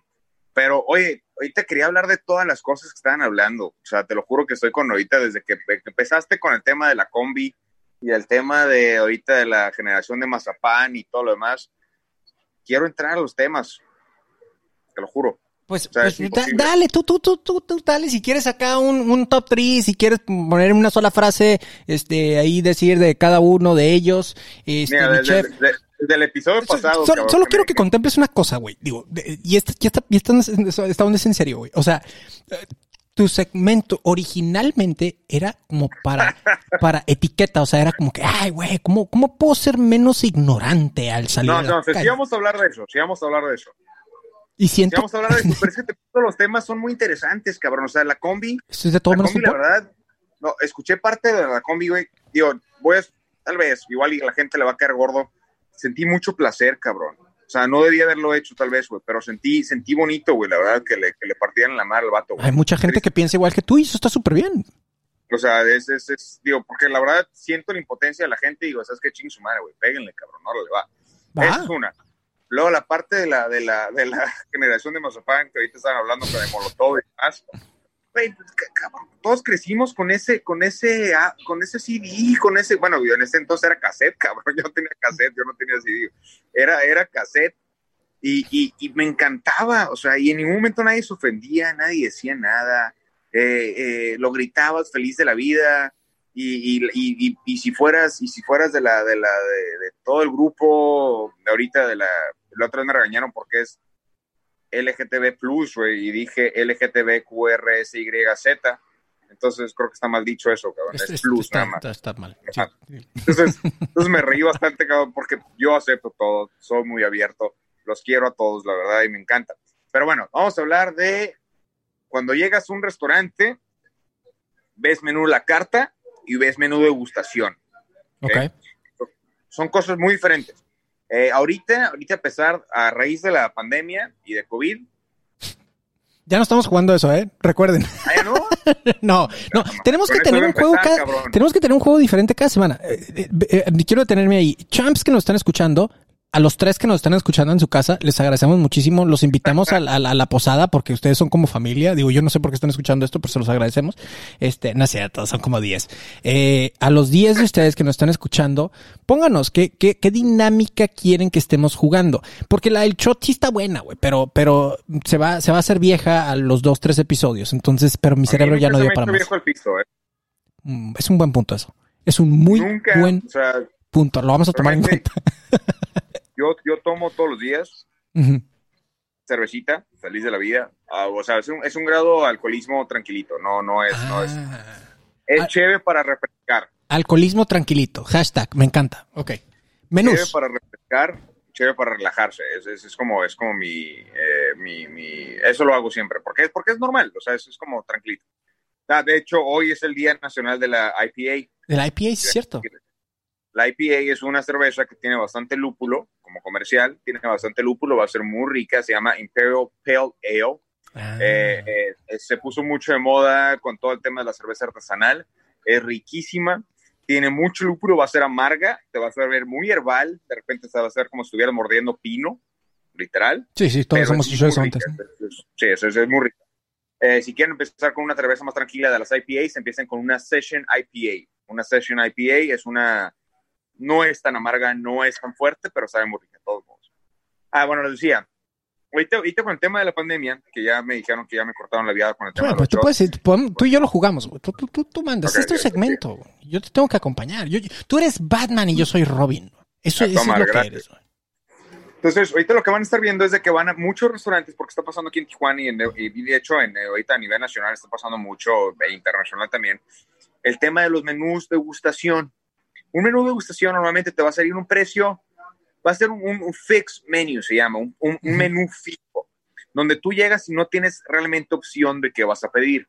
Eh, tú llegas, normalmente cuando tienes un menú la carta, que lo encuentras en todos los restaurantes normalmente, vas a tener un menú donde tienes todas las opciones. Cuando llegas a un restaurante que dices que quiero comer esto, esto, esto, quiero esto de entrada, quiero esto de, plato fuerte y quiero esto de, esto de postre. Cuando pasa un menú de degustación, lo que vas a tener es de que vas a, vas a ver eh, una serie de platillos donde realmente tú no vas a saber qué vas a comer. Te explican en el momento. Muchos de los restaurantes tienen opciones donde, si sabes que, oye, yo soy alérgico a tal cosa, eh, yo no como lácteos, o yo soy vegano o X cosa, ¿no? Eh, eh, bueno, que después vamos a empezar con el tema del veganismo y toda la cosa, porque no, yo, yo amo el puerco, amo el cerdo y me fascina comer cerdo. ¡Cerdo! Sí, cuando llegan y hay una canción cerdo, no me llames cerdo. Hablando de Molotov. De Molotov también, muy buena. Eh, pero a mí me encanta el cerdo, entonces sí hacemos platos veganos de vez en cuando. No soy fan, pero se vale. Entonces, muchos de los menús estos van a tener platillos de diferentes tipos. Eh, te vas a encontrar diferentes tipos de menús de degustación. Van a llevar desde seis tiempos, ocho, diez. Me ha tocado, el que más me ha tocado, si no me equivoco, son de 24 tiempos. ¿Una bolsa de papitas o qué chingados? Papita número uno. ¿Papita número dos? ¿Qué era? ¿Le sirvieron unos abritones? tres horas, cabrón. Duras tres horas. No manches. Ok. O sea, duras tres horas, pero valen la pena. Es, es, es que es una, eso, digo, por ejemplo, digo, voy, a decir restaurantes. Uno que vale mucho la pena es el omakase. Omakase es como el, lo que quiera servirte el chef. ¿Okay? Eso lo vas a ver nuevamente en japonesa, en cocina japonesa. Vas a tener un omakase. Es, es, es, lo que él quiera servirte, lo que tenga el día, es lo que te van a servir. Entonces hay un omakase de tacos, un restaurante muy famoso en la Ciudad de México. Okay. Que empieza con P y termina con, que empieza con Pu y termina con Yol. Se llama Puyol. Entonces es muy bueno, de Rico Olvera. Ese es un muy buen restaurante. Claro, es muy famoso, ¿no? Muy famoso, eso es el, es el número uno a nivel nacional. Tienes Quintonil, tienes otros en Monterrey que se llama eh, eh, eh, Pangea, o sea, ese tipo de menús. Normalmente son, son, vas a pagar un precio un poquito más alto de lo que pagarías en un restaurante normal. No te asustes por esa parte, vale la pena. O sea, realmente vale la pena esa experiencia. Una vez en la vida, tal vez, una vez al año, si tienes la, la, posibilidad, hazlo una vez al mes o en un festejo o en un aniversario o algo por el estilo. Date la oportunidad de, de, experimentar un menú de degustación. La ventaja del menú de degustación es que estás poniendo la, la, tu, tu, paladar y estás poniendo tu, tu, comedera o tu gozadera en, en el chef, en la persona, en el restaurante. Entonces te vas a encontrar con sorpresas muy gratas y de repente te encuentras con platillos que dices, bueno, no fueron tan buenos. Es normal. Así pasa siempre. Y la ventaja de esos de menú de degustación es que normalmente tienen, puedes acompañarlos con menú de maridaje. ¿Qué implica esto? Es de que por cada plato que te sirvan, los expertos en el maridaje, que van a ser los sommeliers o los chefs, te van a dar una bebida de acorde al platillo que te están sirviendo. Eso es algo que es maravilloso. ¿Por qué? Porque vas a encontrar sabores diferentes a que si nada más te tomas una cheve o te tomas un vino que hayas escogido, un espumoso o una botellita de vino que hayas querido, una botella de licores. Entonces vas a encontrar, eso, el, menú maridaje que estás encontrado, está, está centrado en que quieren que, que la bebida sea un complemento de la comida o la comida sea un complemento de la bebida, puede ser por los dos lados. Ok. Entonces, el caso es reforzar y realzar los sabores de lo que estás comiendo. Eso ayuda muchísimo.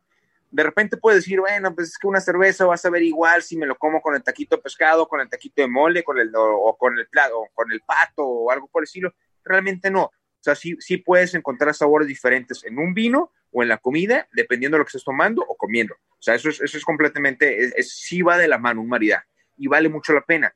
Normalmente te vas a ver, por ejemplo, si un menú de degustación te cuesta 1.600 pesos, el maridaje te va a costar otros 800 tal vez, eh, dependiendo de los vinos que pidas o, de la, o del maridaje, el nivel que vayas pidiendo.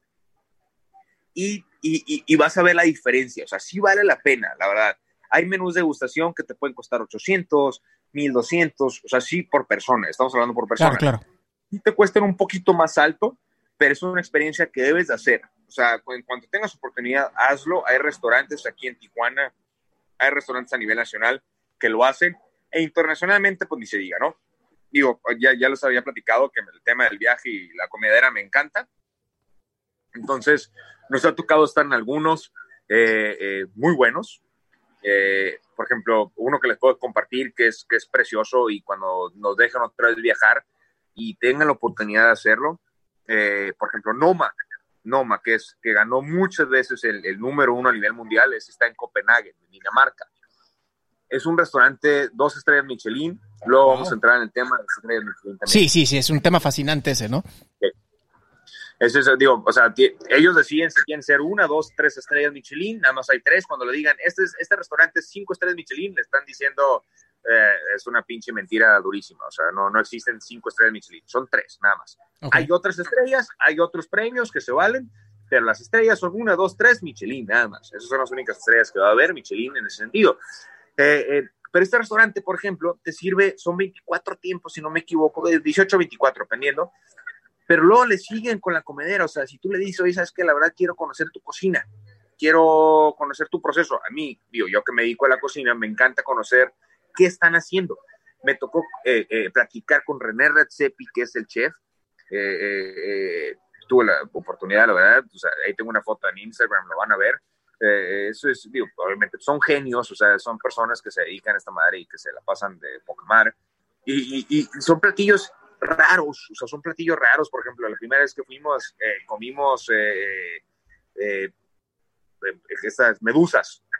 O sea, las, los jellyfish. ¿De, veras medusas? ¡Wow! ¿Cómo, estaban, cómo, cómo, les, cómo les cocinaron o qué le pones? Te, te, voy a ser muy honesto, no me acuerdo de la mayoría de las cenas por culpa del maridaje, güey. Porque ya para. Ya al final, cabrón, no me acuerdo de nada, güey. O sea, porque aparte me tomo el maridaje, el, de mi esposa y el mío. Entonces, para cuando ya llego, mi esposa no toma casi nada, güey. Entonces, para cuando llego ya a la mitad de la cena, cabrón, que te estoy hablando que son tres horas de cena, no, ya pues no, me acuerdo de la mayoría no, pues ya no. Oye, hablando de maridaje, eh, una pregunta. Danos una, danos una idea hoy en el día, mientras estamos grabando eh, el día 6 de agosto, jueves, es el Día Internacional del IPA, ¿no?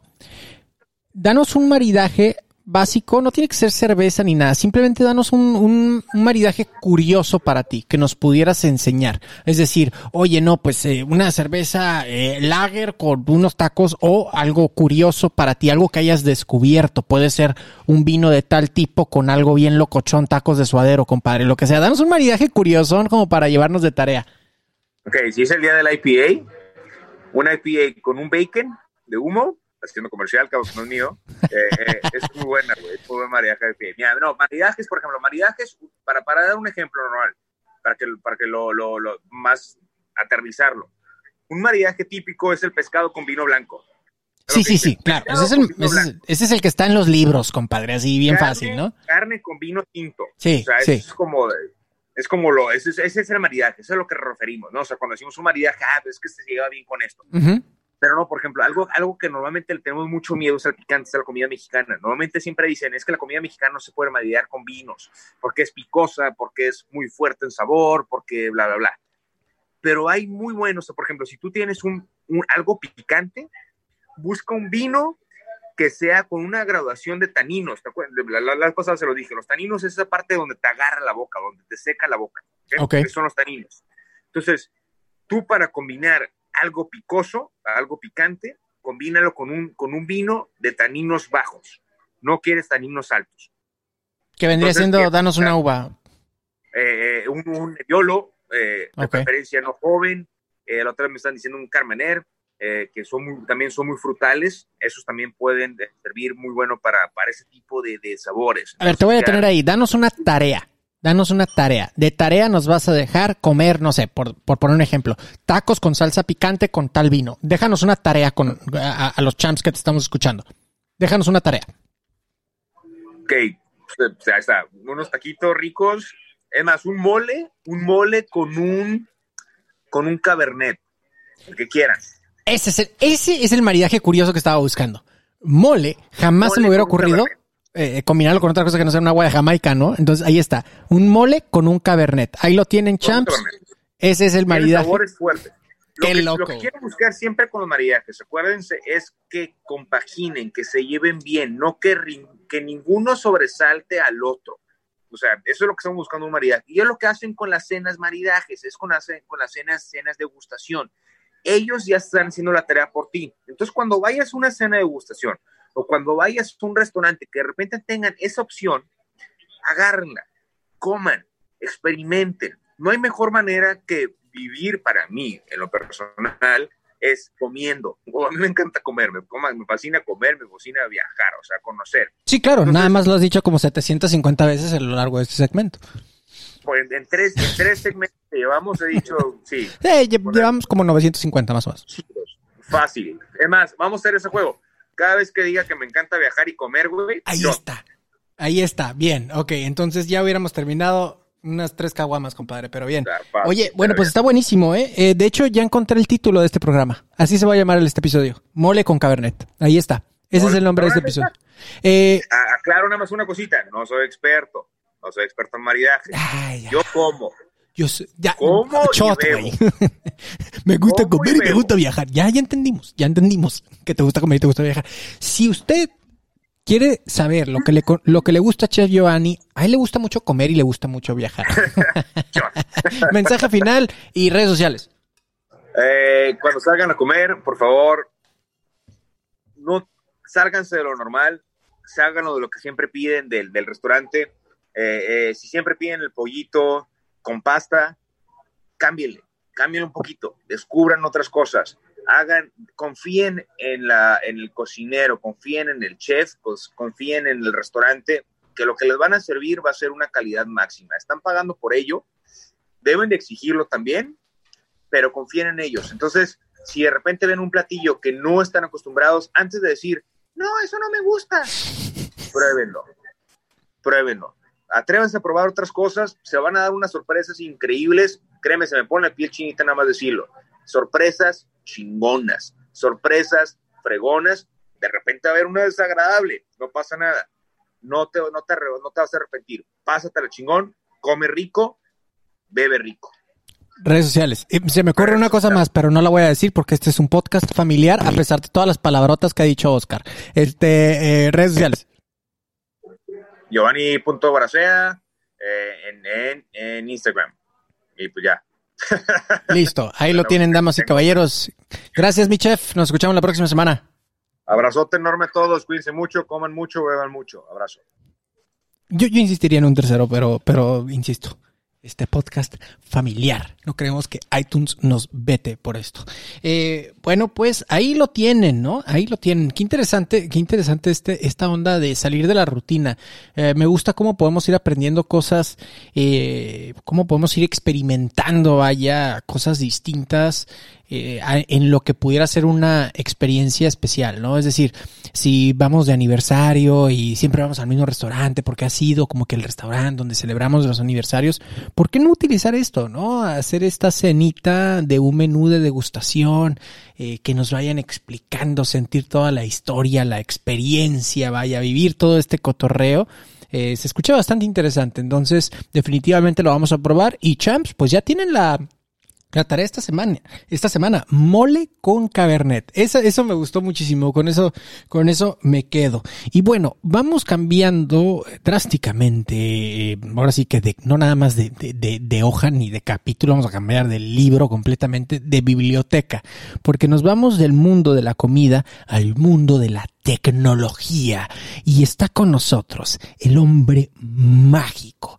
El hombre, ustedes están, ustedes han escuchado que, que, que, bueno, si no funciona la televisión, dale unas palmaditas, ¿no? Así como que le pegas así en la parte de atrás, pero si no prende bien y así. Bueno, este señor sabe pegarle a las televisiones para hacerlas funcionar, puesto que es experto en tecnología. Nuestro segmento es el segmento de App of the Week, o en este caso creo que va a ser Apps of the Week. Ezequiel Ortiz. ¿Qué onda, mi Ezequiel? The Magic Man, ¿cómo estás? ¿Qué onda, Gerardo? Bien, ¿y tú? Súper bien, súper bien. ¿Qué onda? Pues este, estamos aquí conectados a la Matrix, compadre. Dinos qué rollo con el mundo del tech.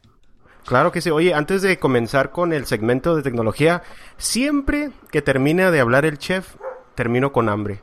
Todo lo que habla suena delicioso. Eh, incluso la semana pasada cuando habló del whisky japonés, no lo compré, pero creo que este fin de semana me voy a ir a comprar ese whisky japonés a ver qué tal. No te culpo, lo que pasa es que el chef es un poeta de la cocina. Este vato es como el Ricardo Arjona del sushi, güey. O sea, este vato eh, habla con las manos y, su arte entra a tu facie mediante tu... y luego se va a tu sistema digestivo y tienes como que todo este eh, eh, sabor dentro de ti y en todo tu cuerpo. Bye. Este... no, pero sí, sí, sí, sí, el señor es un poeta. Como, como explica todo así con esa voz que dice así bien sabroso, que la comida y que el cerdo y que toda la onda, así que muy bien. Bueno, champs, vamos a entrar ahora sí al segmento de tecnología. Eh, en esta ocasión eh, no es App of the Week, eh, más bien son dos noticias que les traigo. primera noticia, una nueva función en, el, en los devices Android. Eh, se llama Nearby, Nearby Share. Eh, Gerardo, ¿tú has utilizado AirDrop en tu celular? Claro, todo el tiempo. Todo el tiempo, ¿verdad? La gente que tiene el celular de la manzanita va a saber de qué estoy hablando. Pero, por si no saben de qué estoy hablando, es una función que te deja compartir fotos, eh, documentos, videos, sin necesariamente tener a la persona como contacto. Eh, si están los celulares cerca, por medio de una función, te deja compartir archivos. Bueno. La gente de Android, eh, al parecer a Google le tomó nueve años para por, por fin lanzar esta función que le llaman Nearby, Nearby Share. Y se me hace raro, Gerardo, porque regularmente siempre ya ves que siempre está esa guerra de que, oh, eh, iOS y que Android, que primero saca Android, las funciones, después se lo copia, y en esta ocasión fue al revés. Al revés. apenas está lanzando esto que le llaman el Nearby Share. Así que, ¿para qué, para qué, para qué celulares va a estar disponible? Eh, ¿Se puede decir marcas o no? Adelante, no, no, pues aquí, aquí, lo que lo que necesitamos es anunciar algo, güey, para que nos den una feria. Entonces, este, ah. tú di lo que quieras, güey. McDonald's, güey, si quieres, o sea, no hay bronca, güey. celular McDonald's, este, también lo puede tener. ok. Para empezar, eh, ¿qué dispositivo, qué celulares van a poder tener esta función? Eh, cualquier celular que cuenten con Android 6.0 o superior. Eh, al momento, esta función ya está disponible en los ah, celulares Pixels y Galaxy.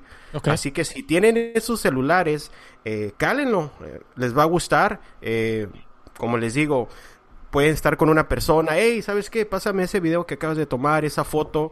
No tienes que tenerlos en tus contactos, simplemente te va a aparecer la opción de nearby, nearby share para que compartas esos, esos archivos. Oye, Ezequiel, pero una pregunta. Eh, en, mi caso, por ejemplo, que, que yo tengo Apple, todo, todo, de hecho, prácticamente todos mis devices son de Apple.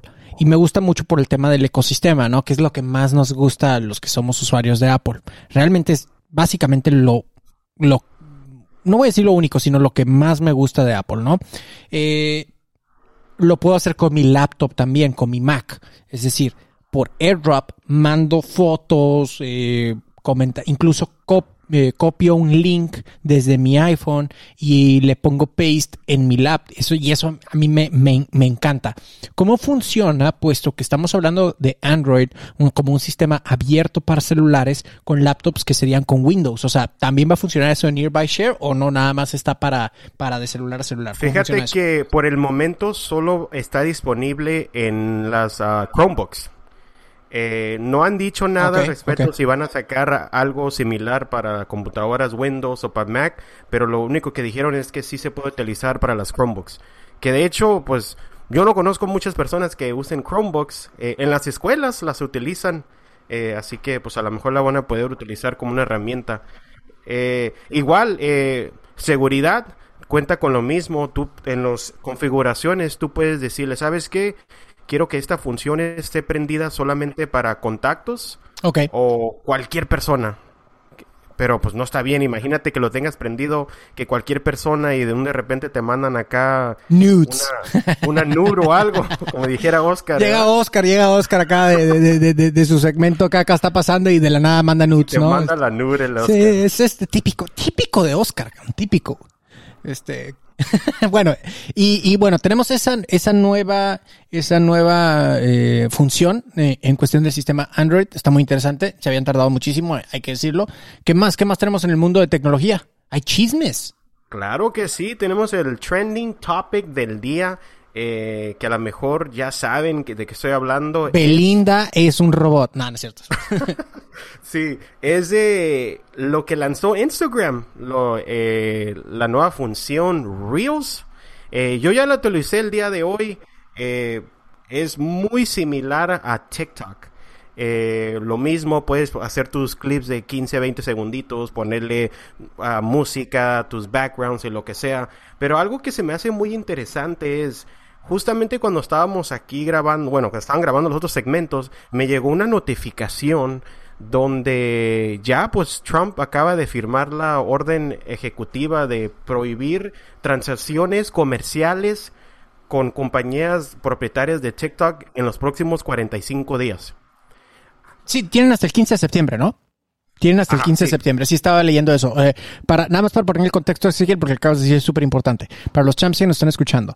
El presidente de Estados Unidos, Donald Trump, eh, dijo que le dio. Eh, ok, el Ramos está volviendo loco. Le dio hasta el 15 de septiembre a TikTok para vender, o más bien para que sea adquirido por una compañía americana. Windows ha manifestado, eh, de Bill Gates ha manifestado interés, pero tienen como deadline hasta 15 de septiembre, si no los van a, vetar en Estados Unidos porque están siendo acusados por el tráfico de la información. Vaya, básicamente que los chinos, insisto, TikTok es una aplicación china, eh, básicamente están espiando, ¿no? Esa es, esa es, la legata que traen los americanos en este caso, eh, puro poliquitería barata, por así decirlo, pero entonces ya, ya está el contexto, Ezequiel. Y Instagram lo que hace es saca su propio TikTok, que en este caso se llama Reels, deberían de llamarle Instatalk porque es una vil copia. Es, es igualito, la verdad que yo lo vi y dije, esto es una copia de TikTok, pero algo que se me hace un poco raro, o sea, firman esta orden ejecutiva y Instagram, Facebook, pum, lanzan su versión de TikTok.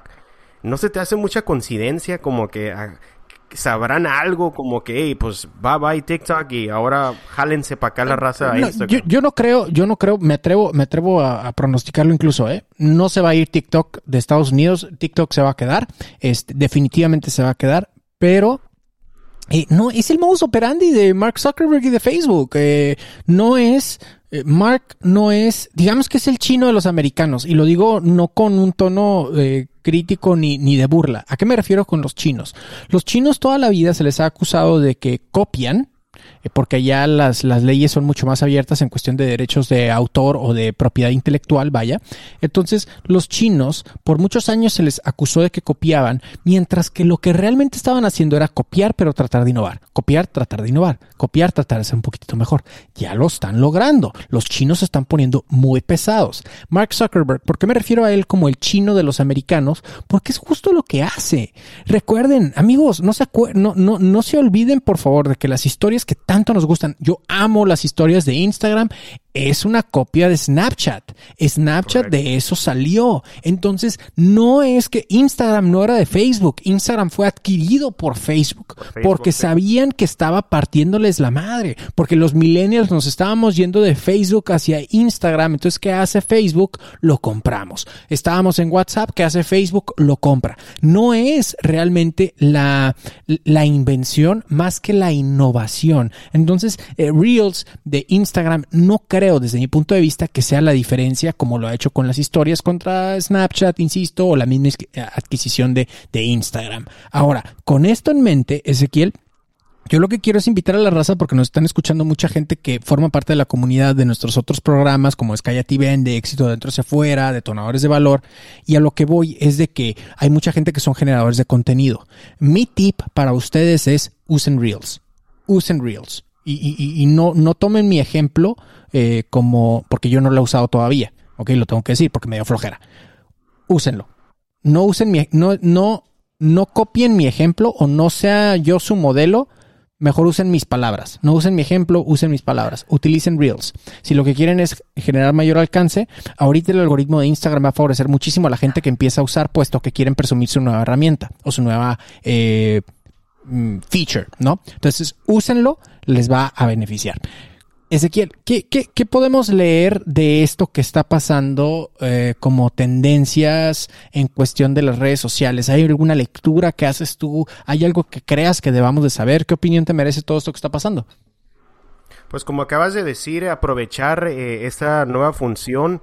Eh, como dije, el día de hoy yo la actualicé y como dices tú, el algoritmo no me he fijado, lo subí hace como una hora y media y ya tiene como 500 views. Es lo que Cosa que está bien cabrón, o sea, eh, subo una historia y nomás lo miran como mi mamá, mi papá y mi tía, 10 personas, ¿verdad? No te preocupes, a mí también me pasa.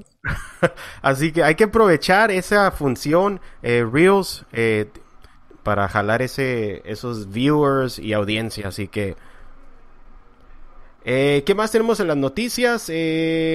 creo que es todo por hoy, Gerardo. Es las únicas dos noticias que tengo. Oye, bueno, pues son dos cosas súper importantes, ¿no? Porque te habla de que por primera vez en mucho tiempo escucho que Apple eh, está marcando el paso en cuestión de innovación tecnológica. Y bueno, tenemos Reels y me encanta cómo cierras con el tema de que, de que precisamente tú que no tienes tanto alcance y entre comillas tanto alcance, ¿no? Porque eso es algo sumamente subjetivo. Eh, con Reels, 500 views en un ratito. Raza. Ah, yo me siento ya como todo un influencer. Ya, vato, ya, tú, ya estoy a las ligas mayores ya. O sea, eh, eh, ¿cómo te puedo decir? Eh, George de Polanco es un pendejo, güey, a un lado de ti, güey. Este... es todo, Ezequiel. Mensaje final y redes sociales. Claro que sí, mensaje final, que nos sigan en, ah, en el Instagram de todo menos fútbol.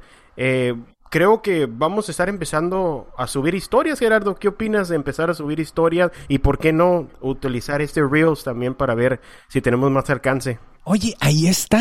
Nosotros que somos unos muertos de hambre con las redes sociales de Todo Menos Fútbol, hoy vamos a subir el nuevo Reels. Ahí está, ya. Vamos a subir un Reels en, en de Todo Menos Fútbol. Challenge accepted. ¿Y tus eh, redes sociales personales, a dónde te podemos seguir a ti? Claro que sí, me pueden seguir en Instagram como Ezequiel Ortiz JR. E igual, eh, también tengo un podcast, si son aficionados del 4x4, eh, tengo un podcast en Spotify, Google Podcasts, canal de YouTube, se llama Nación Jeep. También me pueden seguir ahí. Y pues nos escuchamos en el siguiente podcast. Nos escuchamos la próxima semana. Ezequiel, un abrazo. Bueno, pues ahí lo tienen, eh, este segmento de App of the Week, en este caso, pues fue más bien, más bien como tecnología, ¿no? Y interesantísimo esto. Ya tenemos dos tareas en lo que va, tres tareas. El ejercicio que nos lanzó Dania desde el principio, que era el hacer este ejercicio frente a un papel, con papel y pluma a la mano, yo soy, y empezar a escribir así a lo loco para poder darnos cuenta de cuál es ese autoconcepto que tenemos.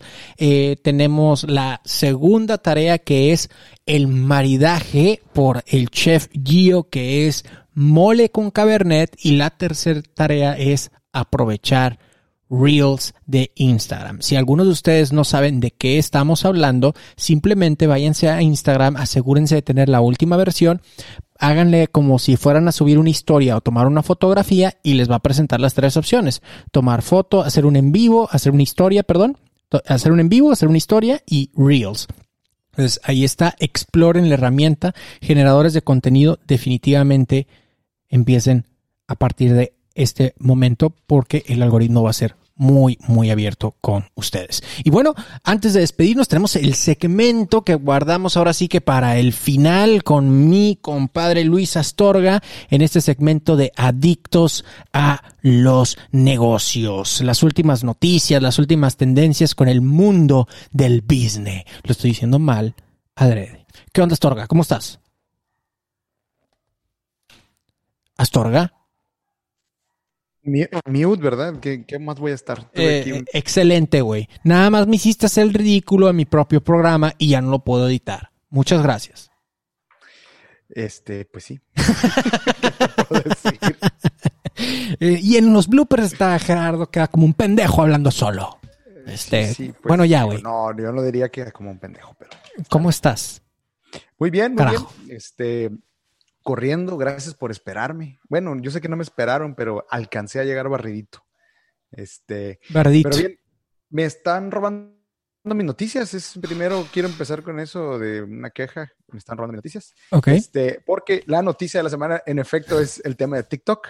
Y para agregarle, eh, aparte de que hoy salió apenas la orden ejecutiva de el disque ban o de la prohibición que va a haber en los siguientes 45 días, una de las partes más importantes es quién parece que va a ser el que va a comprar a TikTok.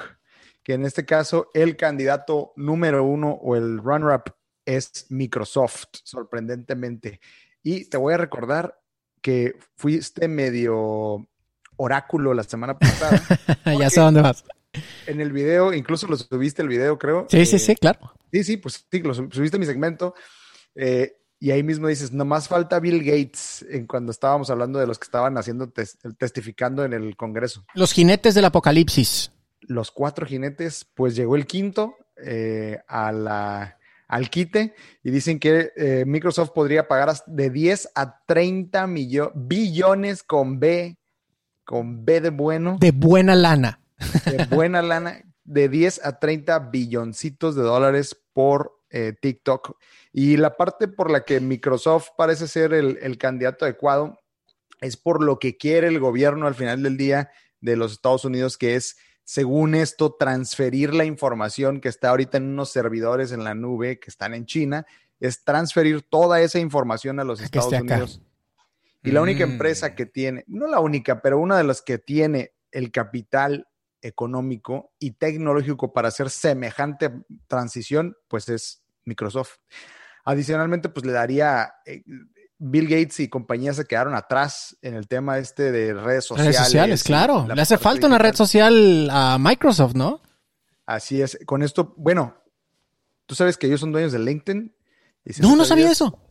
There you go. Ahora ya lo sabes. ellos tienen la red Te mereces un cuernito. No sabía eso. la red social eh, de profesionistas más importante del mundo, la tiene eh, Microsoft, pero definitivamente no tiene el mismo alcance ni el mismo propósito. No, no, para nada. Entonces, de hecho, eh, es por eso que LinkedIn tiene algunas integraciones eh, que, que, tienen con Microsoft y también son dueños pues, de Skype. Entonces, ahí dicen ellos, bueno, ¿cuál sería la manera correcta y la manera incorrecta de que Microsoft absorbiera TikTok? La correcta sería que hicieran las cosas como LinkedIn. ¿Por qué? Porque ni sabías que Microsoft es dueño de LinkedIn. Sí, sí. Eso habla de que la, red social eh, siguió operando de manera independiente, sin ser absorbida completamente y conserva su esencia como negocio. Y lo mismo pasó cuando compraron Minecraft o el, el estudio que creó Minecraft. Minecraft siguió creciendo como, como la espuma, ¿no? la, manera en que estaría mal hacerlo sería como cuando compraron Skype y compraron Nokia, ambas empresas que se fueron, pues, francamente al carajo. Sí, sí, sí. Y uno de los, los grandes errores ahí de Microsoft pues, fueron querer absorber una empresa, hacerla pedacitos, integrarla y quitar las redundancias de posiciones de tal manera que le quitaron su esencia, le quitaron su independencia y las empresas, pues, ¿quién chingados hace llamadas en Skype ahora? Dime. no, no, no, no sé. Se quedó el verbo. Eh, eh, pues algunos todavía dicen skypeamos, ¿no? Pero ya no, güey. Ahora el verbo es hay que hacer un zoom. Hay que zoomear. Hay que Ahí viene, ahí viene. Hashtag zoomea conmigo. Zoomea. Suena raro. sí, muy este, raro. Y la otra parte interesante, no sé si vieron, y ahorita que hablamos de lo de TikTok, que Donald Trump pidió una comisión. Dijo que el gobierno debería de llevarse una comisión Sí, señor, así el presidente de una nación en una transacción de privados dijo que hay que pagarle comisión. Sí, a lo mejor no dijo que a él, pero que al gobierno, el gobierno se merece una comisión. Si no quieres la alerta, la alarma más clara y asquerosa de corrupción que pudiera haber en el mundo, o sea, el cabrón le vale madre, va y lo dice a micrófono abierto, ¿eh? lo tengo que decir, güey, soy fan de Donald Trump, güey, soy fan, güey, fan, güey. ¿Y sabes qué? ¿Por qué soy fan? Porque no es mi presidente número uno. Si no, la verdad estaría llorando. Pero me encanta, güey. Es demasiado entretenido este vato, güey. O sea, no hay cosa que no haga que no sea entretenida. O sea, es imposible no entretenerse. Yo no entiendo por qué la gente tiene que ver series de televisión o novelas cuando están las noticias políticas en Estados Unidos y puedes ver a Trump haciendo lo que hace. Es impresionante amo verlo y me encanta que, que, que, ahora estés pidiendo la comisión. Es, es, es impresionante. De Donald Trump, güey, la neta, me voy a comprar una camiseta de ese dato, güey. Qué, qué chistoso. Verdad, en verdad como que juega en la línea delgada entre la locura y la genialidad de ese hombre. Eh, no, no, no, es completamente, es abiertamente un loco. Es un loco, güey. esa persona está enferma mental, absolutamente. Por eso dije, o sea, yo soy fan porque no es mi presidente. O sea, eso es lo único. Eh, si fuera mi presidente estuviera del otro lado. Y como no quiero perder mi visa, este, eh, Donald Trump, viva. Pues mira, al, al final del día, si lees un poquito el, la orden ejecutiva que salió hoy, no, no, es, no es incorrecto lo que dice. ¿eh? ¿Cuál, es, ¿Cuál es el fundamento? El fundamento es, eh, obviamente, el tema del robo de datos o el mal, el mal uso posible de datos. Pero ¿cuál es el, el argumento para que le tengan que pagar una lana al gobierno de Estados Unidos por la ah, no, para compraventa? No, no, no, no. la mitad de las cosas que dice este señor no tienen argumentos. Por eso soy fan, güey. Porque sí ya, ya, o sea, Donald Trump nos da la lección, y ya, ya estoy hablando cuasi en serio, Donald Trump nos da la, lección a los seres humanos de que ya la verdad no es importante. Más bien, no, corrijo lo que acabo de decir, que los hechos y la evidencia no son importantes, puesto que la verdad nunca ha sido importante. La verdad para Astorga es diferente que la verdad para Gerardo porque la verdad es solamente eh, filtrada a los valores, prejuicios, evidencia y lo que queremos ver nosotros sesgada por nuestras propias opiniones. Sin embargo, Donald Trump le dice al mundo, ¿qué? ¿Hechos? ¿Evidencia? ain't nobody got time for that. That's fake news. Exacto, güey. Ok, ok, tenemos que cambiar la página. ¿Qué más hay en este mundo? Bueno, y yo quiero cerrar con lo que estaban hablando porque me robaron todo. la combi, maldita sea. Tú también quieres opinar de la combi. ¿Qué? No, yo no quiero decir nada de la combi. La combi me vale madre. lo que yo quiero decir es esta parte de, de, lo que todo el mundo está aplaudiendo del tema de los dulcecitos que se le prohibieron ahora. Ah, venga. No, no, unos oaxaqueños que la verdad yo siento de corazón su dolor. Me, me, me, remonto a los días donde jugaba fútbol en la calle y sudaba y quería una coca, no quería agua. Entonces, imagínate, esos niños no van a poder vivir esa bonita experiencia. Bueno, pero fuera de la parte sentimental, fíjate que salió un dato hoy de que se pueden llegar a perder hasta 100 millones de pesos al día por prohibir la venta de productos chatarras a mm. niños en Oaxaca. Probablemente el número está exagerado, ¿no? Al final del día, esto es un número que da la Alianza Nacional de Pequeños Comerciantes. 100 millones de pesos al día. Al día. Es un chingo de lana. Es un chingo, claro. Eh, y eso es un estado.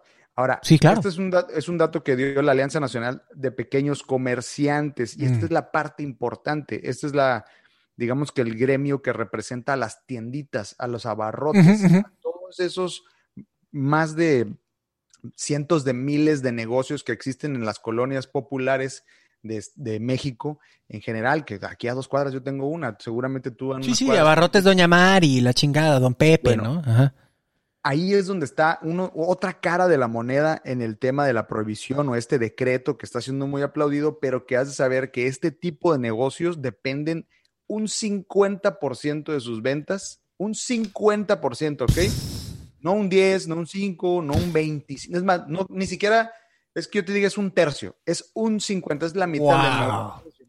Es la diferencia entre mantener o cerrar el negocio. Absolutamente. Por lo menos ahorita con la cultura y la forma de comprar, hay que decirlo. ¿Ok? Claro, claro, claro. De acuerdo contigo.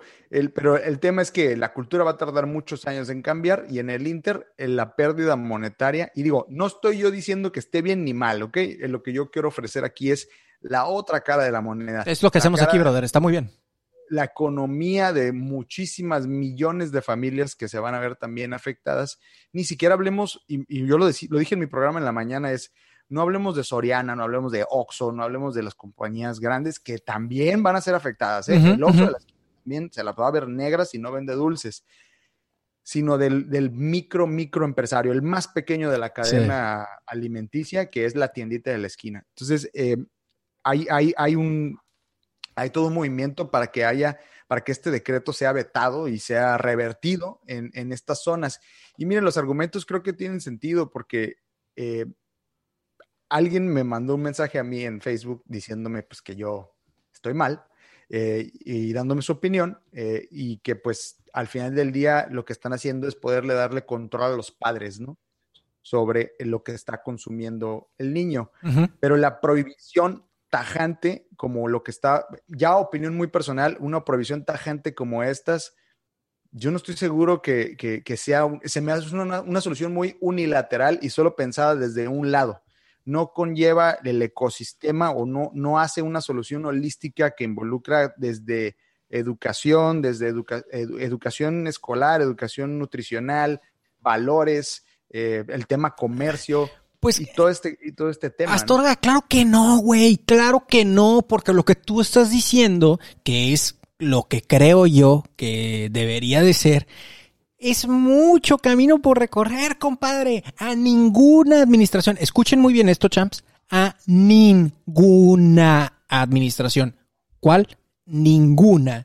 Le conviene hacer lo que tú estás diciendo, educación, valores, educación nutrimental, cultura nutrimental. ¿Por qué? Porque no les va a tocar ver los resultados. Y en el sistema político que manejamos hoy en día, no estamos en la carrera de ver quién le ayuda más a la raza no estamos en la carrera de ver quién gobierna mejor, estamos en la carrera de ver quién gana las siguientes elecciones. Eso es con cualquier partido político. Entonces, eh, lo que estás diciendo, pues sí, claro, güey, pero pues ninguno le va a querer entrar al quite. Ahora, en tu opinión como experto en los temas de lo que está aconteciendo en el mundo de los negocios, mala decisión o buena decisión, y escucha la pregunta nuevamente. En cuestión de negocio, ¿buena o mala decisión? Mala, 100% y sin dudarlo. Mala si es una decisión estrictamente de negocios, está muy mal tomada. Porque al final del día, te estoy dando aquí el dato, o sea, tan solo en el micronegocio y en, y en un gobierno que se supone que apoya al de abajo y al más pobre, lo que está haciendo aquí es básicamente cortarle la cabeza de tajo y con un solo navajazo. ¿Sí? Es el 50% de las ventas de una tiendita. Y le estamos pasando la culpa de que los niños estén gordos a la tiendita de la esquina, cuando, en la, cuando la realidad es un problema muchísimo más profundo. Históricamente, haber prohibido el tabaco no, no detuvo el cáncer de pulmonar, ¿sí? Entonces, y lo mismo, el mismo ejemplo puedes usar en un montonal de cosas. O sea, la gente, lo que también esto fomenta es el comercio del mercado negro, el comercio ilegal. Había un meme eh, bien gracioso que hace rato de unas bolsitas con chetos como si fueran bolsitas de mota y decían niñas, como ¿cuántas vas a querer, no? O sea, de, a cinco pesos la bolsita de tres chetos. Porque es la neta, eso va a suceder, O sea, eso va a suceder y eso pone más en riesgo a la gente que empieza a consumir cosas que tienen un origen que desconoces. Que imagínate un cabrón que se pone a manipular o hace fayuca o lo que tú quieras. Claro. Entonces, estrictamente de negocios y volviendo a tu pregunta, yo creo que es una muy, muy mala decisión, muy mala pensada, muy a corto plazo y muy politizada, que es lo peor del caso. Yo, yo celebro, yo celebro lo que hay detrás de la, ya entiendo que estoy cambiando la pregunta, pero yo celebro lo que hay detrás de esta acción. Detrás de esto, eh, no tengo ninguna duda de, de, creer o no voy a cuestionar el hecho del por qué se hizo esta medida. Considero que es una prueba piloto, eso lo dije al principio del programa, pero eh, no voy a cuestionar el por qué se hizo. Creo que en raíz está muy bien. Porque sí, sí estamos muy gordos y sí, sí está muy jodido este asunto y sí, la neta, es mucha basura la que nos han alimentado por mucho tiempo. El hecho de que tú y yo la hayamos comido y tú dijiste algo bien importante de inicio, lo dijiste entre medio broma y medio en serio, güey. Jugaba fútbol y lo que quería era una coca. Sí, güey, pero ¿sabes qué? Jugabas fútbol. Muchos de los morros ahora ni siquiera juegan eso, ¿eh? Ah, pero eso es, ah, pero eso es culpa de Coca-Cola o eso es culpa de la cultura. Es, es, que ese es mi punto nuevamente. En, en, en, en raíz, esto está muy bien. Habla de una preocupación genuina de que la población se alimente mejor. Pero Oye, hay un camino un poquito más largo a recorrer, compadre. En eso sí estoy, sí estoy de acuerdo contigo, pero insisto, vamos a ver qué onda con esto, que a todas luces, para mí es una prueba piloto. Ahora, el reto que viene es para la sociedad, ¿eh? ¿Le vas a ir a comprar las papitas a tu hijo? Porque la educación continúa, la educación nutrimental continúa siendo la misma la mamá o el papá sigue sin ver el problema de que su hijo de 4, 5, 6 años se tome una Coca-Cola. Lo siguen, siguen viendo como si no fuera nada malo. Entonces, eso no va a cambiar si tienes mayor de edad o, menor de edad. O sea, creo yo, ya me metí en cosas que no debería porque ni siquiera conozco, esa es la realidad. Creo yo que lo que debieron de haber hecho, ¿sabes qué era, güey? Que le cobraran un billetote de impuestos a las sodas y a la comida chatarra, pero un billetote, el triple del valor, porque sabes que la raza que comemos y tomamos chingaderas, no vamos a dejar de hacerlo, pero sabes qué, que el gobierno jale más lana y que ese dinero lo redirija hacia nuevos hospitales. ¿Por qué? Porque entonces ya estás, eh, digamos, eh, sacándole provecho a lo eh, ignorante el mexicano nutrimentalmente hablando, insisto. Entonces, ese creo que era una solución genuina. Esa creo que si el niño quiere comprar sus pinches papitas, las compras, papá, pero en lugar de 15 pesos, güey, te salen en 40, güey. Si las quieres comprar, pues ahí está. Ese creo que era, ese, ese creo que era la solución, pero bueno, no, a lo mejor no le quisieron entrar al quite. Algo diferente también estas personas, tienen más información que tú y que yo, entonces ahí lo voy a dejar. Astorga, ¿alguna otra nota? Porque me puse bien político el asunto, cabrón, y esto no era, güey. Me van a regañar por esto. Eh, no, vamos a dejarla ahí. sí, este, güey, porque no... Ya, ya, no quiero hablar nada. Digamos que eran... Porque andas muy intenso. Eran tres... Eran tres personas las que nos estaban escuchando y ya nada más quedó una, y es mi mamá. Saludos, mamá. Este, este, mensaje final entonces y redes sociales. Nada, estamos en Negocios en Pedazos, así me encuentran en Facebook, y eh, Instagram y YouTube. Ahí transmitimos todos los días, 8 de la mañana, grabo los episodios de podcast en vivo y después de ahí estoy pues en todo lo que termina en cast de podcast. Negocios en pedazos. Ánimo, compadre, nos escuchamos la próxima semana. Hasta luego. Y bueno, pues ahí lo tienen, damas y caballeros. Casi las dos horas de programa. ¿Sigues aquí? ¿Sigues escuchándonos? Yo sé que sí. Muchísimas gracias. Recuerda, estás invitado a la posada de Todo Menos Fútbol. Y bueno, eh, vamos a dejar este mensaje final bastante corto y bastante conciso. Y quiero repetir lo que te dije hace unos minutitos, que es, si bien este programa, la idea era que fuera un programa de entretenimiento, era que fuera un programa de, sí, básicamente entretenimiento. Y empezamos a hacer este roster de personas expertas, cada una en su segmento. Me estoy dando cuenta que tengo la capacidad de aprender de cada una de esas personas. Aún así no esté de acuerdo, aún así piense diferente, aún así a todas luces crea que están mal o incluso peor, tengo la capacidad de aprender. Y eso es por qué. Porque mantengo siempre cuestionando. ¿Quién me dice? ¿Por qué me lo dice? ¿Por qué pienso como pienso? ¿Realmente estoy bien? ¿O estoy abierto a estar equivocado? Ese es el reto que tengo para ti. Esta semana y por qué no el resto de tu vida, mi querida champ, mi querido champ. Esto es de todo menos fútbol. Nos escuchamos en el próximo episodio.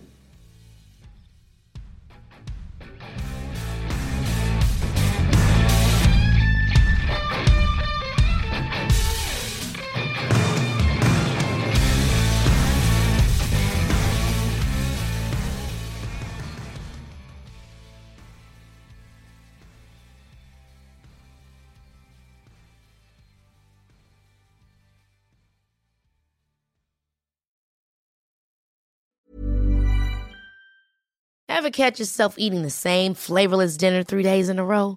Dreaming of something better? Well, HelloFresh is your guilt-free dream come true, baby. It's me, Kiki Palmer.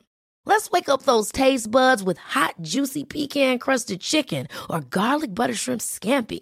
Mm. Hello Fresh. Stop dreaming of all the delicious possibilities and dig in at HelloFresh.com. Let's get this dinner party started.